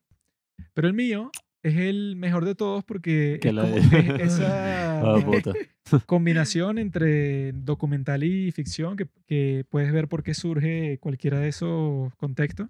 El punto de la cuestión es que eso, pues el tipo hizo un documental sobre una empresa que existe que en donde tú rentas a tu familia. O sea, que eso yo se lo he contado a ciertas personas y casi nadie lo entiende porque es y que, ah, ¿cómo que rentas a quién? O sea, rentas a un padre, rentas a un hijo, puedes rentar a quien quieras, puedes rentar in- incluso a un bebé. Entonces es raro porque las entrevistas que le hacen a este tipo son y que, ah, pero ¿bajo qué circunstancias yo quisiera rentar que sea un par de padres? Por ejemplo. Y ahí que no, bueno, resulta que en Japón, porque eso pues, o sea, todo este fenómeno extraño solo pasa en Japón, es así que eso pues, o sea, que hay como múltiples empresas que se dedican a esto, o sea, no es que hay una, sino hay un montón que son y que no, bueno, eso pues para rentar novias, novios, hermanos, padres, todo lo que se te ocurra. Era el novio, esa fue la que tú aplicaste, ¿verdad? Esa es la que a mí me gustaría que existiera aquí, ¿no? Pero eso, pues en el caso de esta, las entrevistas que le hacen al tipo, o sea, lo que le dicen todo el tiempo el que fundó Family Romance, que es el, el nombre de la compañía, es y que, ah, bueno, pero tu servicio bajo qué circunstancias sirve, porque es como que tan particular y tan raro que no me imagino eso, pues, o sea, que tú estés en la situación que te veas forzado y que no, bueno, tengo que rentar a mi padre. Entonces el tipo te muestra como 50 ejemplos distintos, que es y que no, bueno, en realidad lo que suele pasar es que eso, pues, o sea, te desheredan. Y que lo que pasa en Japón todo el tiempo es y que no, bueno, mi hija se casó con un tipo que yo no conocía y que me cae mal y que no sé, que tiene tatuaje. Entonces yo le dije que si se casaba con él, bueno, estaba desheredada. Y entonces resulta eso, pues, o sea, que lo que significa es que, ajá, no tienes más relación conmigo nunca. O sea, si te quieres casar con él, hazlo y chévere, pero yo, yo no voy para tu boda, te jodiste. Entonces la chica que la desheredaron dice, ok, quiero hacer mi boda, pero no puedo llegar a la boda sin padres. Entonces ella contrata a dos personas que actúen de sus padres para que los padres de su novio no sepan que ella está desamparada de eso, pues, o sea, porque no tiene relación con sus padres. Entonces te muestran que no solo pasa con los padres, sino que los hijos le pueden hacer lo mismo a los padres, pero que es como que una práctica que hace todo el mundo. Así de, de que no, bueno, si yo me fastidié con Pita, me cayó mal, entonces yo le dije que mira, no es que me caes mal, es que no me hables más nunca en tu vida y no te quiero ver más nunca. Sí, es Entonces, que, y, que, y que se eh, lo hacen los padres a los hijos, los hijos a los padres, al primo, o sea, tienen un conflicto constante que si con todos los miembros de la familia, entonces tiene así como que, no, bueno, es que mi papá sigue vivo, ¿no? Pero el tipo es un alcohólico, entonces yo me voy a casar con alguien que me gusta mucho, entonces no quiero que mi padre alcohólico venga para la boda, entonces contra- contrato al padre perfecto, que no solo escojo su físico y eso, sino que es- escojo la forma en que se va a comportar, escojo todo. Entonces, es como que algo demasiado particular a esa cultura, que eso yo vi en los comentarios de YouTube a un montón de gente que se estaba burlando y todo. Que es que, bueno, esta gente como que no ha descubierto la terapia, porque lo que dicen todo el tiempo es que no, bueno, como yo no le voy a hablar más nunca a mis padres, porque ellos como que me criticaron, porque yo me hice unos tatuajes y ya no quieren hablar más nunca conmigo, entonces, bueno, yo alquilé a estas personas, pero no solo las alquilé para la boda, sino que eso, como ya metí la mentira al principio, tengo que llevar a los mismos actores para las cenas familiares, para cuando vaya a visitar a mi suegro, o sea, esto es un compromiso de años, lo cual eso puede, o sea, cuando tú lo escuchas, tú si vives que si en cualquier cultura del mundo es y que bueno, estos tipos no sé si están locos, no sé como que cuáles son las características que te llevan a ti a que tú eso tienes que fingir, pero no decir una mentira, sino fingir tu vida entera. Lo cual, eso pues en el documental de Werner Herzog, Family Romance, lo que te está mostrando es que Werner Herzog pensó que la mejor forma de expresar todo eso era que el tipo actuara situaciones que él ha tenido en la vida real. O sea, cosas que él dice que han pasado, que lo han contratado para todo tipo de trabajos distintos.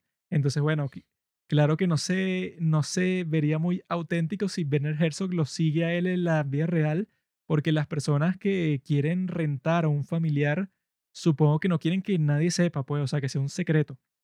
Entonces el tipo se vio forzado a que, bueno, o sea, yo quiero mostrar como que lo absurdo que es esto, pero que al mismo tiempo, si, si tú lo ves así, de que no, bueno, que los japoneses están todos locos, cuando en realidad eso, pues, o sea, al fin y al cabo son seres humanos como uno, pues, entonces, bajo las circunstancias correctas, cualquier sociedad podría ser así, que tú digas y que no, como ya no quiero hablar más con mi, con mi padre, entonces, bueno, contraté un actor que va a ser de mi padre por, y que el máximo son tres años, que fue lo que hizo este Conan cuando fue a Japón, que el tipo fue a esta empresa, Family Romance, incluso rentó a la niña que sale en el documental y todo, para que fuera su hija, y, y que eso, o sea, que, que tú como estás pagando por su tiempo, tú les dices cualquier cosa y que mira, yo, yo quiero que tú te rías de todo mi chiste, sea cual sea, y los tipos están forzados a complacerte. Bueno, es que igual sería imposible hacer un documental al respecto. Porque ¿cómo haces un documental sobre esa situación de la niña, por ejemplo? Es imposible capturar eso de que, que no, la niña Nadie piensa va a que... querer filmar eso nunca. No, No, y al mismo tiempo es imposible, porque como tú y que no, bueno, hola hija, soy tu padre, estoy haciendo un documental, por cierto. Eh, así que actúa natural. No, y después lo va a tener que, que ver ella y se va a enterar de lo que no Sí, se debería de que enterar. no es o tu sea, padre, pues. Exacto, sería un montón de complicaciones, además de que también estarías tratando con todo este tema de la privacidad Mm. de esta persona, quién sabe si se meten en Sí, es temas que legales. Básicamente, Werner Herzog hizo una película de ficción utilizando situaciones reales y actores reales y, o sea, todo real y grabada por él. Pero que se siente también como documental por el estilo en el que la hace. No, sí, o sea, es que esta la grabó completamente, o sea, bueno, supongo que tuvo un equipo, ¿no? Pero Werner Herzog claramente sostenía la cámara porque no es la película más así hermosa, pues, cinematográfica del mundo. Eh, sin embargo, creo que nosotros lo denominamos documental por ese hecho, pues, porque básicamente, que bueno, eso lo hace una película de Clint Eastwood también, pero lo hace de la mierda. ¿Te acuerdas esa vaina que es y que no, eh, vamos a recrear esto que ocurrió con los mismos tipos que, bueno, que lo vivieron? Pero en este caso, ya sí es casi eso, pues, traer a la luz una historia que ya nos interesaba desde antes y lo trae de una forma como hace Werner Herzog, que no es y que, bueno, un documental sobre esta situación, sino que si te das cuenta es un documental o una película, puede sea de lo que sea, sobre la artificialidad de Japón y de estas nuevas sociedades que están surgiendo, porque básicamente que ya de por sí exista un concepto de que tú puedes rentar a un miembro de tu familia para que, sabes, las otras personas piensen que, que tu vida es de esta manera que tú, no sé, tu jefe regaña a esa persona que vas a contratar para que no te regañe a ti y puedas jugar como que ese juego es una locura y a lo largo de la película hace muchas alusiones a eso. Hay La demasiadas. niña en verdad. miente sobre estar en Bali, eh, va a este hotel, que esa es una de las mejores escenas, en mi opinión. Este hotel de robots donde ya tú ves como que se avecina en el futuro, ¿no? Y que bueno, ajá, Bueno, no todo solo súper eso, falso. sino que también eso da para otro tema, el tema de los robots, eh, como Mm. menciona Pablo. O sea, realmente hay demasiadas situaciones que tú viéndolas en la película, yo pienso que sí sucederían muchas de ellas. O sea, yo creo que si tú tuvieras a una persona para, para rentarle su tiempo y que esa persona reciba el regaño por ti, yo creo que muchísima Mm. gente la rentaría Mm. y que no. Regáñalo a él, entonces lo regaña, regañan a esta persona creyendo que eres el culpable, pero fue alguien que tú solamente rentaste para que recibiera eso y tú no, re- tú no tener que recibirlo y conservar tu empleo, no sé, algo por el estilo así de lo que le quieras sacar provecho. ¿No? Y, E incluso ya va está este la... ejemplo Ajá. que a mí me parece que esto sí, berro, es totalmente cierto, que es que una chica renta a varias personas para que finjan ser paparazzis. Entonces van a la calle y le empiezan a tomar un montón de fotos y chacha, quédate ahí, ya va. Ah, mi amor, dale, muéstrame la pierna, que está sabrosa por todos lados y tal. Entonces, la nada, la gente empieza a llegar a tomarse fotos con ella pensando que realmente sí es una persona famosa. Y eso es algo que, bueno, yo he visto aquí mismo como pasa que no puede haber una persona ahí que me das una foto. Entonces ves como la persona se para, toma una foto y la nada llegan 10 más y que ya, pero tú eres quién, ya va. O sea, ni sabes quién es, Sí, eso, que la es como foto. cuando uno escucha ridículo. gente aplaudiendo en la calle y de uno se pone a aplaudir. Uno siempre sigue las cosas y, y es interesante analizar a Japón desde esa perspectiva porque puedes verlo con la mujer que ganó la lotería. Su momento más feliz en la vida fue ganar la lotería y le paga a estas personas para recrearlo.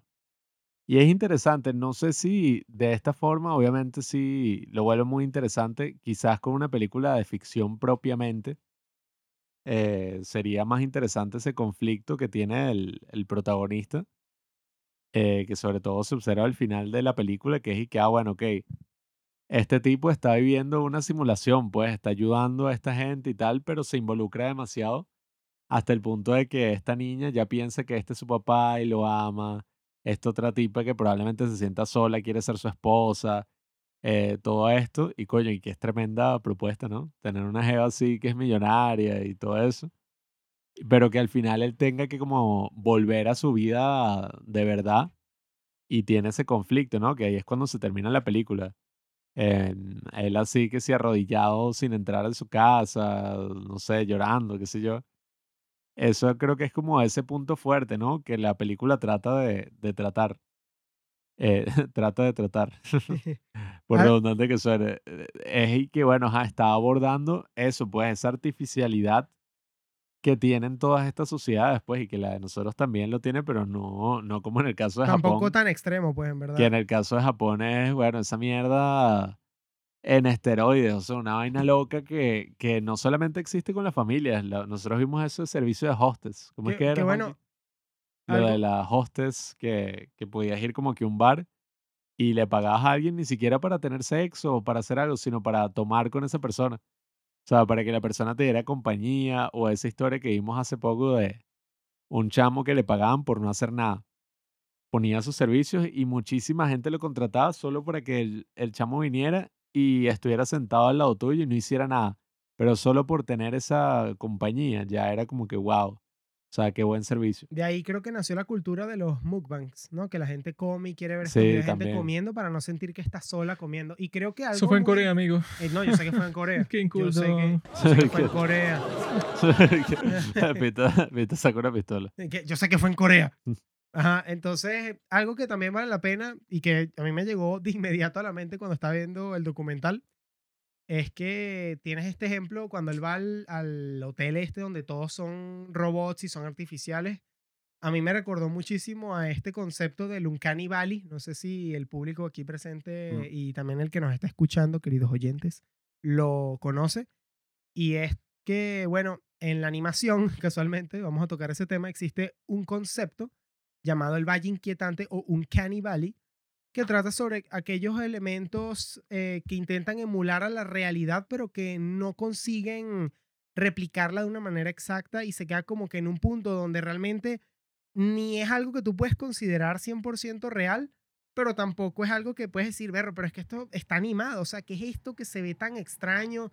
Hay mucha gente a la que le causa un terror. Eh, yo, bueno, no soy de ese tipo de personas. Yo No, no, vi eh, bastante el creo- Expreso Polar y Creo que eso Eh, se... Sí, sí, estoy, estoy claro esa la animación película, de la exactamente, que es así toda hecha con motion capture. Que Pero eso creo que se define las cosas que, mm, que de alguna forma toda esta situación, bueno, no es tan un canibal y sí es un poco perturbadora de por sí, pero es esa ambivalencia cuando tú ves algo que por al, sabes, hay algo que parece que no va bien, hay No, algo que no te- cuadra. Te incomoda, o sea, es algo sea, que. Y eso le pasa a mucha gente que tiene ese miedo que le incomoda. O sea, no puede ver estos robots porque de una vez, berro, qué incómodo No, cuando y- me está viendo a los ojos. O sea, Sí, ¿esto qué es? ¿Qué si es alguien no ¿Qué sabe eres? nada sobre este tema, yo imagino viendo esta película por primera vez y debe ser como que, ¿qué coño estoy viendo? Porque al principio es eso, y yo creo que es interesante para una película tipo Parasite, ¿sabes? Una película de ficción así fina.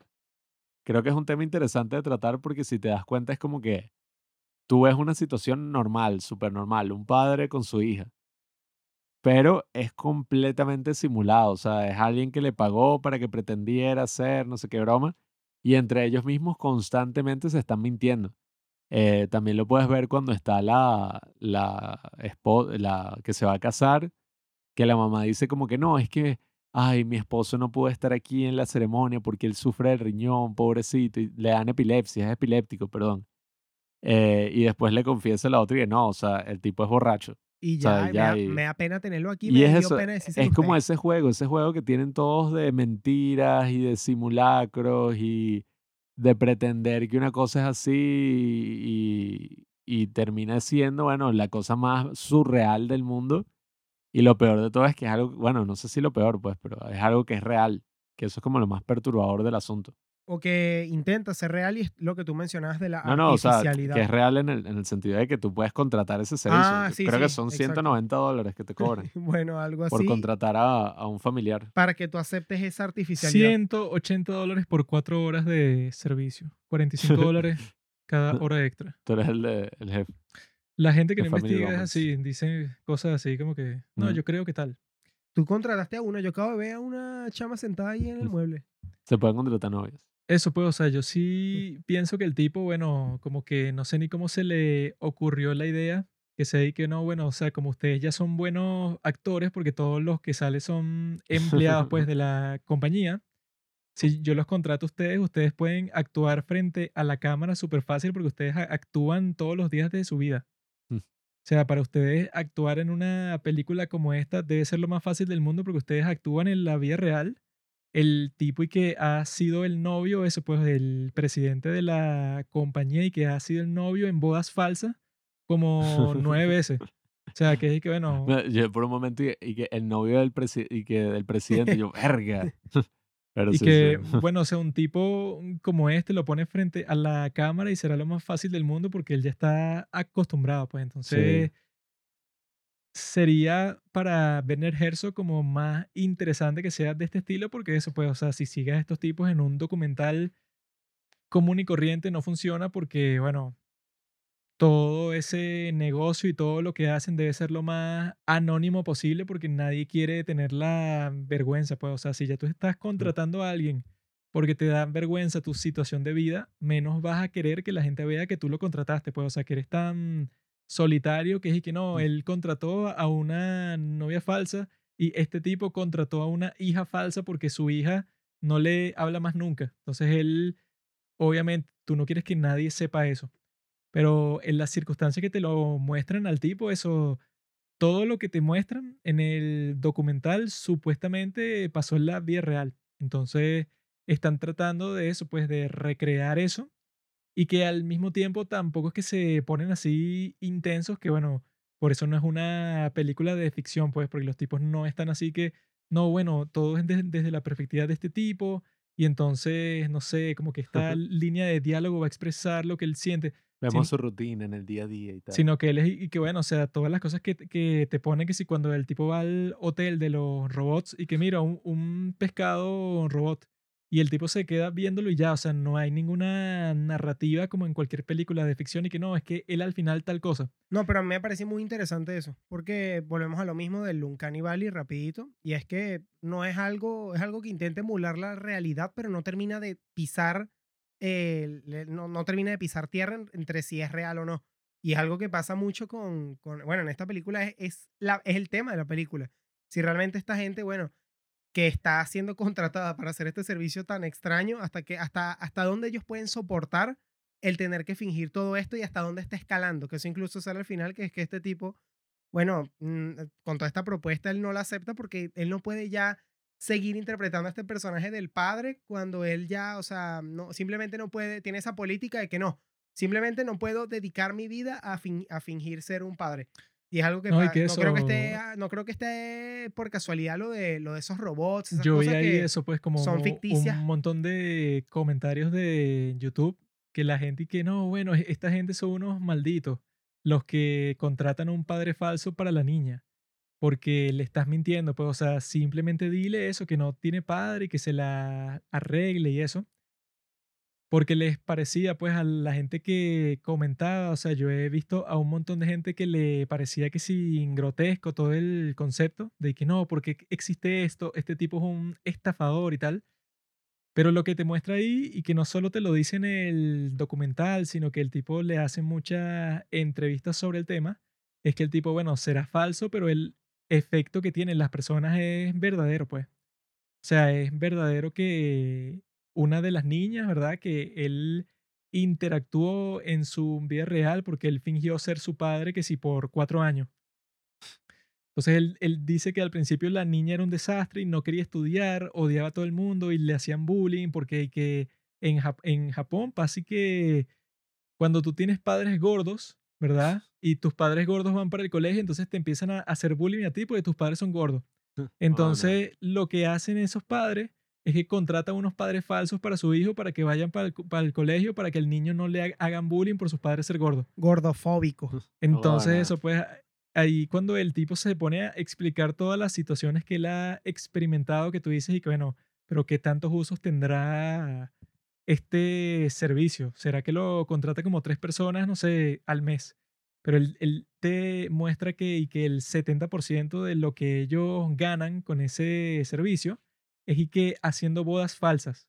Entonces son bodas que no, son, no solo es que está actuando como un novio falso, sino que todo el público es falso, o la familia de la novia es falsa, o la familia del novio es falso, por 10.000 razones distintas, y que incluso hacen y que ceremonias de divorcio, y que no, que tú vas con el tipo que se va a divorciar, y como que haces una presentación de PowerPoint en donde tú muestras las razones para las que te vas a divorciar, y eso, pues haces como que un ritual para terminar el, ma- el matrimonio, pero como a la gente le da vergüenza hacer esa ceremonia con la gente que conoce, entonces contrata a unos invitados falsos. O sea, es como que eso, pues, o sea, una forma de esconderse total y continua. O sea, yo creo que es simplemente aceptar una ficción como si fuese tu realidad. O sea, tú te quieres ya como que encerrar en esa, en esa mentira. Sin importar no, y lo que que pase. O sea, tú estás ahí si ya. Haces eso como que funciona, o sea, porque si no funcionara, eso pues, o sea, si no tuviera ningún efecto, no, ex- no existiría. O sea, no existiría un servicio como este.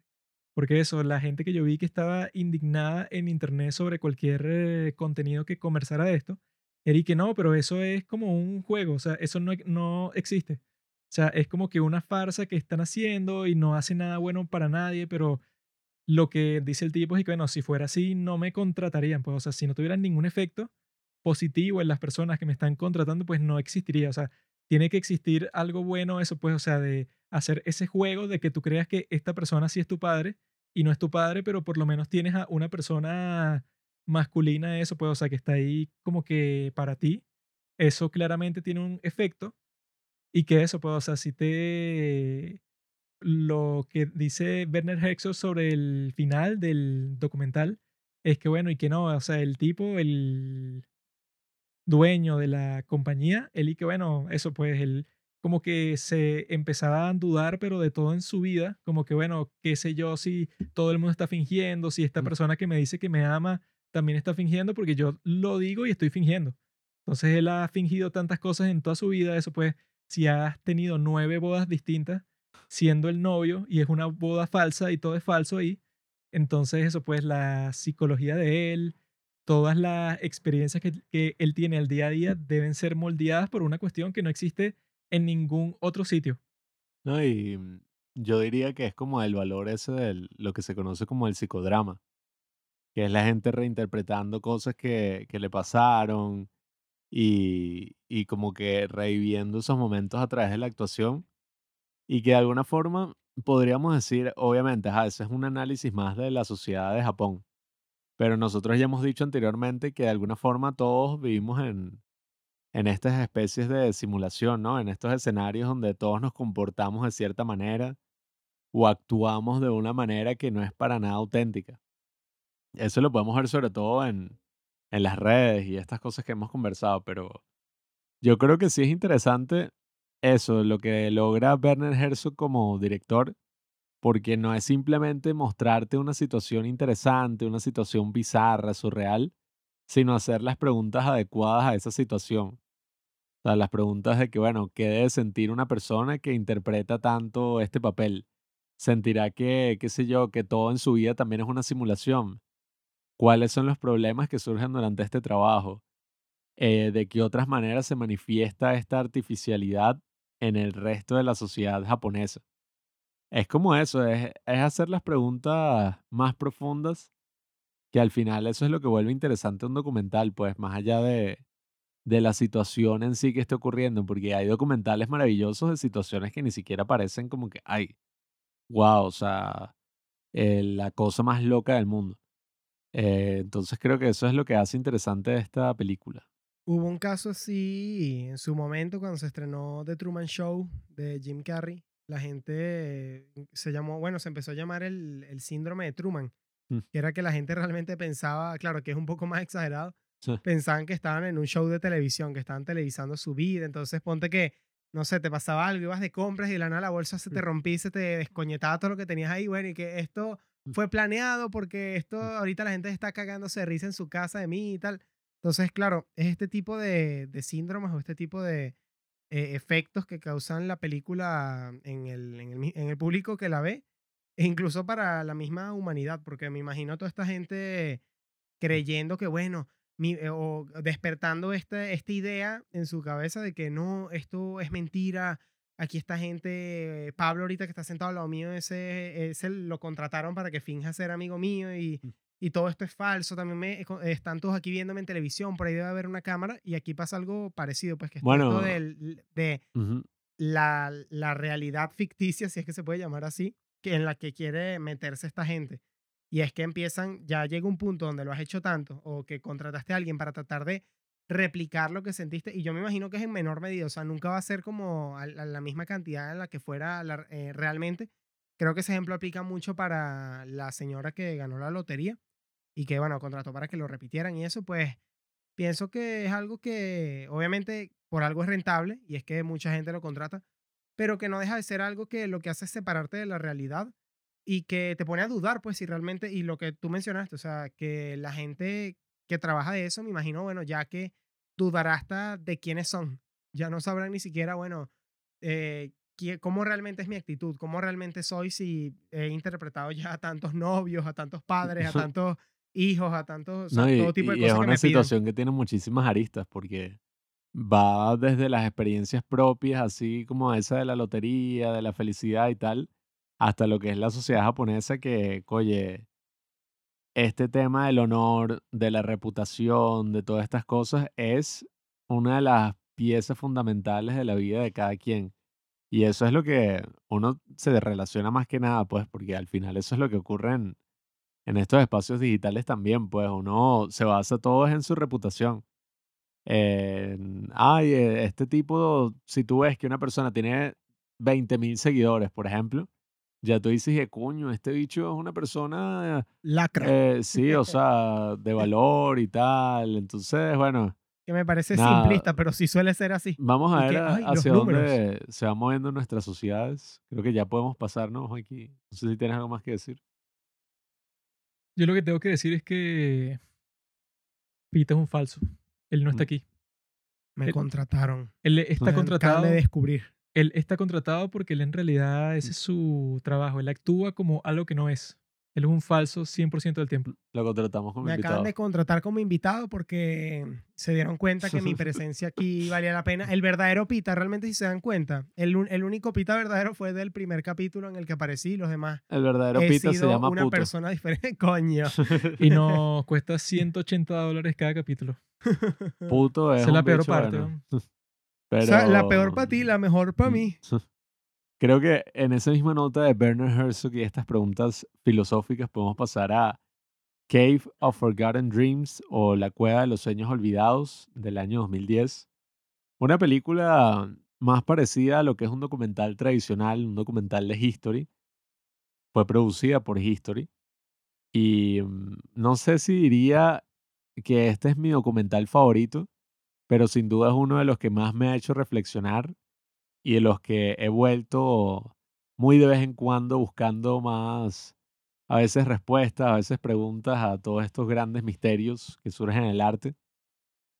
Porque, mm, nada, el documental trata sobre la cueva de Chauvet, que es esta cueva de una extensión, bueno, de muchísimos kilómetros, eh, ubicada en esta región, bueno, en Francia, ¿no? No estoy muy claro, no les voy a decir el nombre de la región, pero buscan eso, Chauvet. Chauvet fue la persona que lo descubrió que yo no sabía que era un hombre y que Jean-Marie Chauvet eh, resulta que era un hombre en este grupo y tal, y descubren esta cueva de una forma muy particular, eh, que es como, ni siquiera es que es la cueva con pinturas rupestres más antiguas. Estuve investigando y resulta que hay otras que tienen pinturas hasta más antiguas aún. Pero es interesantísimo porque resulta que hubo un derrumbe que selló la cueva por 20.000 años hasta que eventualmente fue descubierta y es sorprendente porque es como si se hubiera preservado en el tiempo esta, qué sé yo, capilla sixtina de las pinturas rupestres. Entonces, cuando tú entras a esa cueva, literalmente es como si hubieras, o sea, viajado 20.000 años atrás en la historia. Y estás entrando a ver unas pinturas que parece que fueran frescas, que se hubieran realizado hace, no sé, dos horas, como dicen en el documental. Entonces, uno podría ver eso y uno dice como que, ah, bueno, las pinturas rupestres, qué interesante, ajá, un documental de history. Pero Werner Herzog no se queda hasta ahí y lo que hace es que empieza a entrevistar a todos los personajes locos que trabajan en esa cueva donde precisamente está cerrada al público, porque otra cueva que descubrieron en Francia, los turistas nada más por entrar y respirar empezaron a generar moho en la cueva. Entonces, por un esfuerzo de preservación, los mismos cineastas detrás de este documental no pudieron estar más de dos horas al día dentro de la cueva y les dieron un acceso muy, pero muy limitado. Casi como que, mira, ustedes son los últimos así que van a grabar dentro de la cueva para hacerlo público y tal, porque esto es eso, o sea, cerrado al público, solamente unos cuantos especialistas. Entonces creo que es interesantísimo este documental porque no se concentra nada más en el aspecto histórico de que, ay, mira, unas pinturas rupestres viejas y tal, sino que se concentra en el alma detrás de esas pinturas, pues, o sea, cuál es el sentido que le daba a la gente a estas pinturas, cuál era la historia detrás de estas pinturas, por qué la gente se esforzaba tanto en crear esta maravilla del arte universal que significan las cuevas de Chauvet. Entonces, bueno, esas son las preguntas que este documental busca abordar. ¿Qué tanto ha cambiado todo el panorama ¿no? histórico en 30.000 años de, de antigüedad y cómo el ser humano ya en, esa, en ese ambiente pues prehistórico ya estaba creando, ya tenía todo lo del arte, lo de los mitos, lo de la espiritualidad marcado en su especie y es lo que nos lleva a preguntarnos cuál es la esencia misma pues de los seres humanos, si como dice uno de los especialistas, si no somos Homo sapiens, que es el hombre que sabe, si no somos más bien Homo spiritualis, que es el hombre eh, que cree, que tiene como eso, pues esta facultad de, de creer. Y es muy interesante porque este fenómeno, pues, por así decirlo, de las pinturas rupestres, del arte prehistórico, es algo que se da en todas las culturas y aquí mismo en Venezuela estuve viendo también están las pinturas rupestres, o sea, todos tienen como que ese, ese empuje por crear arte, por retratar todo el mundo que los rodeaba y por hacerlo de una forma majestuosa. O sea, no es como esos dibujitos que ¿sabes? uno se imagina y que, hay, bueno, así súper rudimentario, sino, coño, es un esfuerzo de miles de años de gente que entraba nuevamente a la cueva y volvía a hacer estos dibujos y a remarcarlos. Hay varias teorías también que dice Werner Herzog en el documental de que esa era una especie de protocine, de que si tú lo veías en las condiciones de luz adecuadas, como ellos lo veían con antorchas y todo, eh, que decían, ¿por qué carajo hicieron las pinturas tan profundas en la cueva si ahí ni siquiera había luz? ¿Por qué no lo hicieron en sitios donde pegaba la luz? Entonces existe esta teoría de que gracias a este posicionamiento de las antorchas y a que había, por ejemplo, un dibujo de, no sé, un león que en vez de tener cuatro piernas, cuatro patas, perdón, tenía ocho. Eso es una especie de animación, eso es una especie de cine animado muy rudimentario. Entonces, bueno, nada, me parece muy interesante indagar en este documental porque parte de esa idea, pues, de cuál es el sentido del arte, de por qué se hace arte en primer lugar en la historia, por qué se hace música, pintura, por qué nos queremos expresar en primer lugar. Y bueno, yo creo que puede combatir con muchas ideas súper occidentales, que eso también me encantó. Uno dice, ¿por qué hicieron esos dibujos, no? Eh, o sea, como que cuál es el motivo detrás de, de hacer estos dibujos. Pero un antropólogo en estas, ¿cómo se dice? Estas comunidades que han estado desconectadas de la sociedad, que existieron como hasta los años, mm, sobre todo hasta el siglo XX, pues que existían estas comunidades que llevaban, bueno, miles de años en existencia, desconectadas de la sociedad. Y estos tenían estas pinturas rupestres y todo, y ellos no veían eso como que, hay estoy haciendo una pintura, una representación de esto, sino era como algo súper espiritual. Es como que no, o sea, un Dios me está poseyendo para que yo pueda retratar el mundo en esta cueva. Entonces creo que es muy interesante, es muy interesante por todas las concepciones de lo que es el arte, de lo que es la creación y de qué nos conecta con un ser humano de hace 30.000 años a los seres humanos que estamos hoy, ¿sabes?, caminando por esas cuevas. Yo lo que pienso es que cada quien puede tener una perspectiva de cuál era el significado detrás de esos dibujos, pues, de la cueva de Chauvet, porque ¿cuál es el sentido, no? ¿Cuál es el sentido de la vida? Entre lo más elemental es, qué sé yo, sobrevivir y reproducirse. En esas sociedades así prehistóricas, ¿por qué carajo alguien va a arriesgar su vida de estar en esa cueva así con osos y broma y todo esto? En un lugar donde los recursos son escasos, donde básicamente tienes que arriesgar tu vida todos los días para poder sobrevivir, porque vas a arriesgar esa energía y todo esto para hacer arte, para, qué sé yo, hacer música, para, qué sé yo, sabes, comunicarte con el otro. Y eso es lo más interesante, pues, del sentido del arte en nuestras vidas. Yo creo que es algo mucho más, o sea, que va mucho más allá de la concepción occidental. Y yo pienso que se agota porque si bien eso, podemos crear arte por, o sea, por el arte mismo, porque queremos avanzar con un medio artístico, como que cuál es el punto detrás de todo eso, ¿sabes? En primer lugar. O sea, como que cuál es el punto del arte en primer lugar. O sea, yo creo que personalmente, para mí es porque eso, eso tiene un sentido muy claro en todas nuestras vidas. Y yo creo que en esas sociedades, porque aquí ya estamos en el terreno de especulación, pues yo creo que hasta todos esos grandes científicos también lo están. Es como que, bueno, quién sabe, quizás ellos tenían todos esos animales y se sentaban ahí a... como un cine, como un cine prehistórico, algo así, sí, yo también lo pensé. A comunicarse, pues, a, a conversar sobre el mundo que los rodeaba. Vi que unos descubrimientos recientes muestran que cerca de esa región hubo una erupción muy grande, así un volcán, que se podía ver desde ese punto como si fuera que si fuegos artificiales.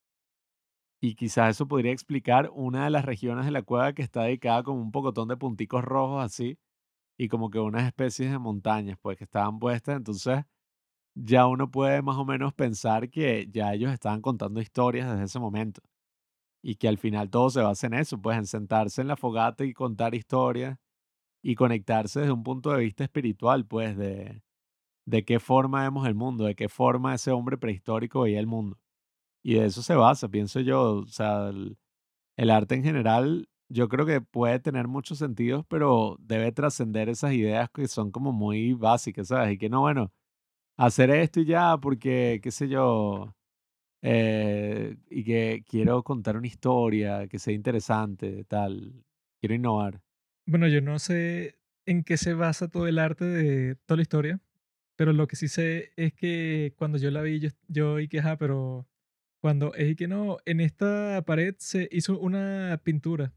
Cinco mil años después, en esta otra se hizo este, no sé, este venado aquí. Y yo estaba ahí que, y ese comentario como que te lo dicen así, como que no, sí, bueno, esta cueva eh, fue como que el sitio en donde venían todos estos pintores a expresarse. Yo dije, ay, 5.000 años que si toda la historia humana que uno conoce, entonces esta cueva, ¿cómo fue que si tú haces esas pinturas al principio, que no sé ni con qué material la hiciste para que pasara tanto tiempo sin que se borrara, porque tú el día de hoy haces cualquier cosa que sin marcador y te lo borran en tres segundos, cuando yo hago un graffiti así en la calle, me lo limpian o, o con el mismo tiempo, eso pues, o sea, se degrada el material y ya no lo ve. Te mandan a limpiarlo. Pero eso, pues, la cueva en sí es y que, ay, ¿qué material tenías tú disponible para hacer una pintura y que sea un caballo? Y que no, cinco mil años después llegó fulano, hizo otra frente a la que tú hiciste. Yo estaba ahí que, ay, ¿y cómo? O sea... ni siquiera echas por superficies planas, ¿sabes? Así, hay una piedrita. No, echas en unas grutas así de piedras todas locas. Esas son la clase de cosas ahí que eso, pues, o sea, tienen a un montón de científicos y tal, pero no explican porque no pueden, pues, porque no saben no hay manera. Cuando ya han pasado, bueno, 30 mil años, todas las cosas que puedes decir son como que, bueno, yo creo que pasó esto. Pero bueno, todo eso que dicen y que no, bueno, ¿cómo habrán pensado ellos cuando hicieron todas estas representaciones de lo que ellos vivían y que bueno, como que no funciona mucho decirlo de esa forma porque es y que, bueno, puedes decir cualquier cosa, pero es imposible estar más equivocado en algo que con respecto a esto. O sea, de tratar de adivinar cómo se sentía el hombre prehistórico hace 30.000 años, bueno, o sea, puedes decir cualquier cosa que se te ocurra, pero lo más probable es que no estés ni, ni lo más mínimo, pues, o sea, que no estés ni cerca de lo que sea la realidad ahí, porque eso, pues, yo también dudo que sea como que en esa sociedad, si tú eres capaz de hacer una pintura como esa, dudo que la estés pasando, eso, pues, no sé, que tu vida esté en riesgo mientras la haces. Sea, que si tú la hiciste es porque tenías un tiempo para dedicarte a pintar toda la pared llena de caballos con ocho patas para que pareciera que se están moviendo. O sea, yo creo que el tipo que hizo eso, y que fueron varios artistas distintos, dudo que haya sido como que esa visión del libro de texto así de que no, bueno, ellos estaban cazando en el día y eso, el día siguiente el tipo hacía esta super pintura, sino que en realidad uno no sabe absolutamente nada sobre cómo funcionaban esas sociedades, porque lo que dicen mucho el día de hoy es que, bueno, tú puedes tener la sociedad más avanzada del mundo, puedes tener, no sé, satélites, aviones, bombas nucleares, lo que tú quieras, pero si pasan 100.000 años, no va a quedar el más mínimo rastro si tú dejas de producir. O sea, digamos que pasa un cataclismo hoy y eso, pues, no sé, se cortan todas las comunicaciones y no hay electricidad y no hay agua, pasa un desastre. Y que la raza humana sobrevive, pero bueno, sobreviven que si unos pocos porque el resto pereció. Entonces, si pasan 100.000 años luego de eso, dicen que no quedaría ni el más mínimo rastro de que tú subiste un satélite nunca. Entonces, bueno, si hay 200.000 años de historia humana, es como que tú puedes decir muchas cosas sobre lo que pudo haber pasado ahí, pero lo que sí me gustó fue lo que dijo ese tipo, pues el de Homo Spiritualis, que es el que dice al final, que, y que bueno, en realidad no tienes que tener una razón para hacer nada, pues. Que es que no, porque ellos pintaron este oso de esta forma y que bueno, dudo mucho que en un mundo hace 32.000 años, cualquier cosa que, que tú puedas pensar hoy como explicación así lógica funcione. Sino que sé que, bueno, quién sabe, pues, o sea, los tipos, como dice este Graham Hancock, que el tipo hizo un libro sobre eso, sobre cómo las pinturas rupestres en muchas partes del mundo tienen cosas similares, como que serpientes que los tipos dibujan, un montón de cuestiones que pareciera imposible que tuvieran en común, o sea, ciertos patrones de animales juntos y tal, porque se realizan que sí en tiempos y en lugares, pero totalmente distintos. Entonces, él lo que dice en el libro es que la razón por la que se parecen es porque todos tienen acceso y que a químicos psicodélicos como hongos, que te dan una especie de visión que tú tomes ese químico en donde lo tomes, como que te muestra cierta dimensión de la realidad. Entonces, eso, pues, si se trata de explicar cualquier cosa que pasó eso hace 30.000 años, creo que eso no existía ni siquiera una mínima concepción ni de arte ni de nada, ni de, no sé, el tiempo libre, ni de todas las cuestiones que uno asocia hoy con el arte, sino que los tipos en esos tiempos, supongo que eso, pues, o sea, que como lo dicen varias veces, es y que no, esto era parte de un ritual o era parte de eso, pues, de un baile que hacían como que lo más elemental posible cuando los seres humanos, bueno, que tampoco se sabe eso, pues, pero lo que se dice es que en esos tiempos, bueno, tú no tenías ni el más mínimo desarrollo, ni el lenguaje, ni nada, entonces incluso si tú quisieras comunicarte así, ¿no? Que yo pienso que el significado de esta pintura es tal cosa, ni existía eso, pues, o sea, yo pienso que en esos tiempos y tal, por eso es que esa cueva, pues, o sea, causa como que tanta importancia que todo el mundo que la ve, como te lo cuentan, que es y que no, esta es que si la gran joya de toda Europa, es porque los tipos se quedan pensando y que, ay, ¿cómo es posible? Pues, o sea, una sociedad que ellos pensaban y que no, bueno, estos son tipos que se la pasan cazando todo el día porque no tienen más tiempo para nada. ¿Cómo es posible que realicen un proyecto de este tipo? Entonces yo, yo lo que pienso es eso, pues lo que dicen varios tipos durante el documental, que es que bueno, que lo más probable es que sea una especie de ritual, pero un ritual tan misterioso que a ti nunca se te pase por la cabeza la razón y que ellos lo más probable es que tampoco pensaban en nin- ninguna razón, sino que tú estás como que en un estado más de experiencia pura así Porque yo creo que eso, pues en, en un tiempo en donde no ha existido ni filosofía, ni arte, ni ninguna religión establecida así, no creo que los tipos incluso estuvieran pensando y que no, claro, esto es un arte que yo dejo aquí como que para el legado de las personas que, no sé, en 10.000 años ellos van a ver qué fue lo que yo hice. No, no, no. Me parece que es dar, darse mucha importancia al uno de hoy. Yo creo que simplemente, tal vez incluso, porque creo que todo es válido también. O sea, ya es un tema de que no podemos saber nada de ahí. Simplemente es esa necesidad que tiene uno, que uno, bueno, le puso el nombre, arte, y que uno es artista por tener esa necesidad. Pero es esa necesidad de querer reflejar tu vida, tu mundo, o sea, lo que tú realmente tienes dentro de ti. Creo que eso puede ser un poco también lo que podría haber llegado a suceder dentro de estas cuevas, quién sabe. O sea, No, e- no e igual es, es interesante porque mm, es eso. Imagínate un tiempo donde dicen ahí, pues existían hasta otras especies de Homo, ¿cómo era? No era Homo erectus, era otra vaina, Creo que decían Neandertal. neandertales. O sea, ¿qué carajo? ¿Cómo carajo? O sea, ¿cómo sería vivir en una- un tiempo así? Como ellos decían, todo esto estaba no sé cuántos niveles sobre el nivel del mar No, y y podías llegar de un extremo a otro del Era mundo. del hielo y todo. Sí, o sea, que podías llegar de un extremo a otro de Europa. O sea, que si no, estuve en Francia en la tarde y pasé como que todo el día y llegué a Inglaterra así a pie, caminando por este estrecho así congelado. O sea, Sabroso. es un mundo muy, pero muy distinto a lo que conocemos. Sin embargo, yo creo que todas esas especulaciones son interesantes, pues. Porque más allá de todo, al final de eso se basa todo. O sea, de eso se basa todo, de especulaciones. No es que uno tiene nunca una explicación final a la vida y que sí, sí, es esto. Entonces, precisamente creo que mm, de la forma en que hagamos esas especulaciones podemos definir mucho sobre nuestra propia sociedad, sobre nuestra forma de ver el arte, de ver la cultura el día de hoy.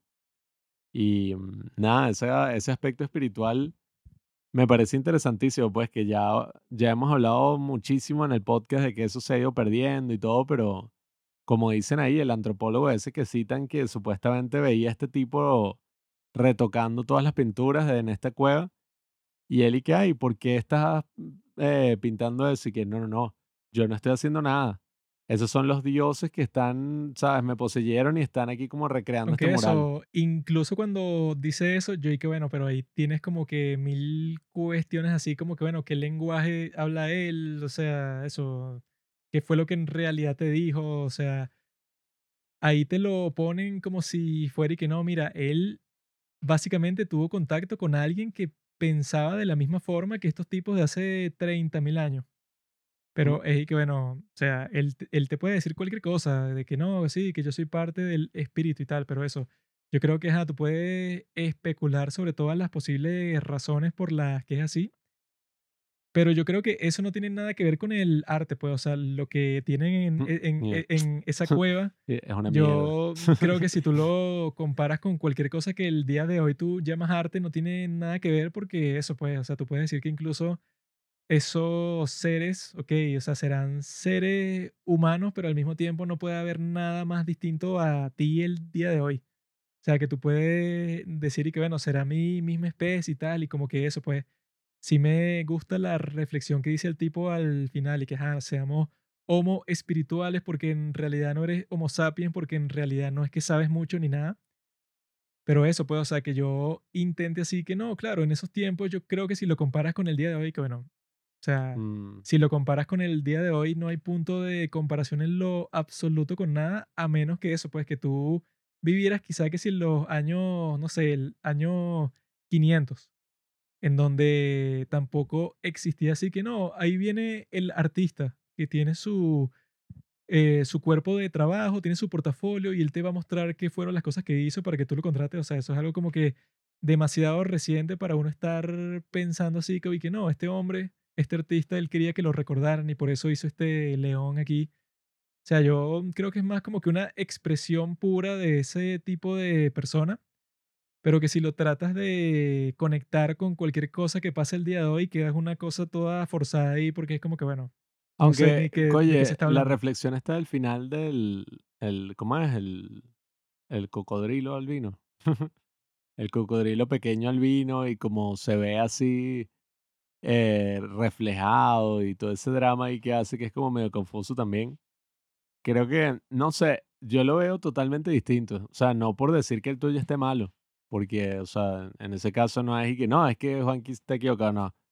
Eh, porque lo que dice Juanqui es verdad, pues eso, ¿cómo carajo nos vamos a relacionar con él hace 30.000 años? Entonces, como, Imposible. No, yo como- no, no- Pero yo lo veo de manera distinta en como el que sentido... no lo ves totalmente distinto entonces. No, no, yo lo veo totalmente distinto en el sentido de que es interesante el hecho de que como seres humanos, pues como especie, hay cosas que, o sea, son como sin importar qué tanto haya cambiado, ¿no? Todo, o sea, qué sé yo, todo el mundo, pues el mundo moderno y volátil que tenemos hoy en día, creo que todavía hay cosas que, que no sé si la palabra es que se mantienen, pero hay cosas que permanecen, pues hay cosas como propias, pues, de lo que nos hace seres humanos, ya sea creer en algo, ya sea expresarse de alguna manera, no sé, lo que nos diferencia de los animales, pues ese mismo hecho de enterrar a nuestros muertos, de todos esos ritos que sin importar cuánto tiempo pasen se mantienen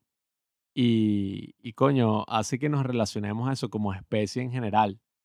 Entonces eso es lo que me parece como tan asombroso de, de abrir una cueva y de ver como que todos estos dibujos y la forma en que era el mundo hace 30.000 años y tener esta ventana a ese mundo y a esas cosas que, que como que hay esta flauta así o estas representaciones de, de las mujeres o estas representaciones, qué sé yo, del hombre león, todas esas cosas, o sea, como que, mm, sí, no sé si era arte, si era ritual, no sé ni qué carajo era, pero como que pensar en el hombre prehistórico como algo totalmente distinto, coño, mm, no sé, a mí me da esperanza, o sea, a mí me emociona. Tiene que ser totalmente distinto sí o sí. ¿no? Sí, sí, pero a mí me emociona eso, pues como que el ser humano es el ser humano en todas las épocas y, y obviamente con todas sus variaciones y, y todo, pero a juro, hay algo que se mantiene y, y hay algo que nos relaciona con el ser humano en, en todas las épocas, Y pues, es lo la historia. que yo pensaba del el expresarse, o sea, realmente este deseo de plasmar lo que tú eres, más allá de, de, bueno, ponerlo así como con un sentido egocéntrico y que no, es que así como, eh, porque es lo que dice lo que dice Juanqui, pues es que no, eso es arte porque nosotros hacemos arte y mira, es este, eh, nos parecemos en esto, no, no es, no es parecernos nosotros, o sea, no es nosotros como humanos, sino lo que hicimos. Eso es lo que yo pienso que realmente sí se relaciona y eso es lo que permanece. Sí, bueno, el acto de creación en general, pues sea por el motivo que sea, sea religioso, Exacto. sea el arte, sea lo que sea, El crear, exacto. el arte de crear que ningún otro animal lo tiene y, y aparentemente los neandertales y, y no se ha encontrado como que ningún arte que podamos decir hecho por, por ellos, aunque yo vi un artículo todo raro y que esto parece ser la primera prueba del arte neandertal y era como una X, hacer una piedra y que no, sí, eso sí, que qué carajo. Pero eso de que el arte de creación sea algo inherentemente humano, coño, eso me parece algo arrechísimo. Lo Sí. veas como lo veas, o sea, sin importar la perspectiva detrás de eso. Y, y que eso, coño, nos diferencia de todos los animales en el, en el planeta Tierra, coño. No sé si los aliens creen, tienen creaciones por ahí o son qué, pero... Obviamente que los aliens crean, ¿no? ¿Qué clase de pregunta es esa? ¿Cómo crees que llegaron aquí? Qué idiota. Mm. Tú eres un tonto, Pablo. Mm, Porque eso era lo que decías la otra vez y que no, de la venezolanidad. Que no, que todos tenemos algo en Mm. común y que bueno, obviamente que no, yo tengo algo en común con todas las cosas del mundo pues porque estoy vivo. Bueno, eso es obvio, ok, obviamente. No, O sea, que- ¿qué, qué otro animal, qué otro animal no- crea? De eso no queda duda. No es solo crear, sino también el deseo de crear para plasmar algo de ti. No, O sea, no, no sé, no sé cuál sea el deseo. se puede decir o sea, que no, sé no- cuál sea la razón detrás de la No creación. se puede saber, pero se puede, como pienso yo, eh, decir que él estaba era o sea, creando y ya plasmando. Al menos lo que hace un castor, por ejemplo, que es que eh, crea una, una, ¿cómo Una dice? represa. Una represa, exacto. Cualquiera dice, ah, mira, hizo arte. No, no, eso no pienso yo Obviamente que, sea que arte. tú tienes algo en común con todos los seres humanos que han existido porque eres de la misma especie, ¿no? Obviamente. Sí, sí. Eso es obvio. Sí, Ajá. pero eso no es algo como que tú digas y que, Pero- bueno, el, es el, Pero el cerebro. es eso esto. no quiere, claro que sí, o sea, eso y que bueno, de que existe algo que está en común, que, ti- que tiene que existir sí o sí, obviamente, pues la especie no ha cambiado biológicamente en, lo- en los últimos 200.000 años. Pero eso, pues, o sea, de que yo voy a especular así, de que no, claro, entonces esto de esta cueva y tal nos conecta a todos porque todos crean y eso, y que bueno, ok, Pero Todo eso es eso, cuando se incluso se dice eso de esa forma, y bueno, qué porcentaje de todos los seres humanos de todo el mundo y que crean, y que no, que este tipo hizo una pintura, este hizo una canción, este hizo tal, o sea, es un mínimo porcentaje. Entonces tampoco es que lo voy a ver así como que tan significativo así, sino que será más Un cínico, Juan. interesante que existe, Sí, pues. chamo. Pero eso, pues, o sea, de decir que es y que, claro, es que lo que nos conecta a todos es que creamos. Y que bueno, No, yo no, no, sé qué creo yo A, ni a mí siquiera, lo que pues. me parece maravilloso es eso, lo que nos hace únicos a todas las otras especies, pues, y que no es algo tan, eh, tan, no, bueno, que tenemos esta diferencia aquí en el cerebro, tenemos esto acá, o sea, actualmente somos prácticamente dioses en la Tierra, o sea, con todo lo que podemos crear, el ingenio humano, pues, que nos ha permitido dominar básicamente todo, pues, o sea, a todas las otras especies. Y, y yo creo que eso, eso es lo que a mí me, me llama tanto la atención de este documental, o sea, el ingenio humano, la creación, lo que nos distingue, pues, de todas las otras especies que quizás sea lo que nos lleva a la destrucción o lo que nos ha llevado a esa, ¿sabes? Creer que somos superiores o bromas de ese estilo. Pero, coño, no sé, a mí me parece fundamental y por eso yo creo que es un documental al que uno puede volver varias veces y reflexionar al respecto. Y no me parece como una búsqueda así como sin sentido, pues, o que no vaya a llevar a nada. O sea, yo creo que como todas las cosas, pues, que de las que nunca podremos saber, qué sé yo, metafísica o, o cosas así que uno pueda decir como que, bueno, esto nunca va a tener una respuesta definitiva porque es imposible. Hay algo de valor ahí, hay algo eh, que vale la pena, pienso yo. Pero bueno, amigos, ya saben, si no han visto estos documentales, son fáciles de encontrar porque son súper mainstream. El de Bals with Bashir está en YouTube. El de Family Romance no está en YouTube, pero se consigue muy fácil porque, bueno, Werner Herzog ha hecho un montón de documentales que ya se han vuelto eso icónicos en todas partes de- del mundo. Y si no han visto el documental de Viloma, Ese lo voy a subir así a, Torrent. a ver si más gente lo ve. que es lo que hemos comentado desde el principio de este podcast y bueno, ya desde hace un montón de tiempo que si en las stories y cosas así hemos compartido cosas sobre, sobre él. Si no lo han visto, bueno, véanlo y la pasarán muy mal, pero bueno, creo que ese es el punto de Es ese documental particular. Así que bueno, amigos, nos vemos en el próximo capítulo, en donde conversaremos sobre las mejores películas históricas de toda la historia. Adiós. Gracias por escuchar Los Padres del Cine. Síguenos en Instagram para enterarte de los nuevos capítulos que iremos publicando. Si nos escuchas por Spotify o por Apple Podcast y piensas que este podcast vale 5 estrellas, califícanos. Si no, mejor escríbelo en tu diario.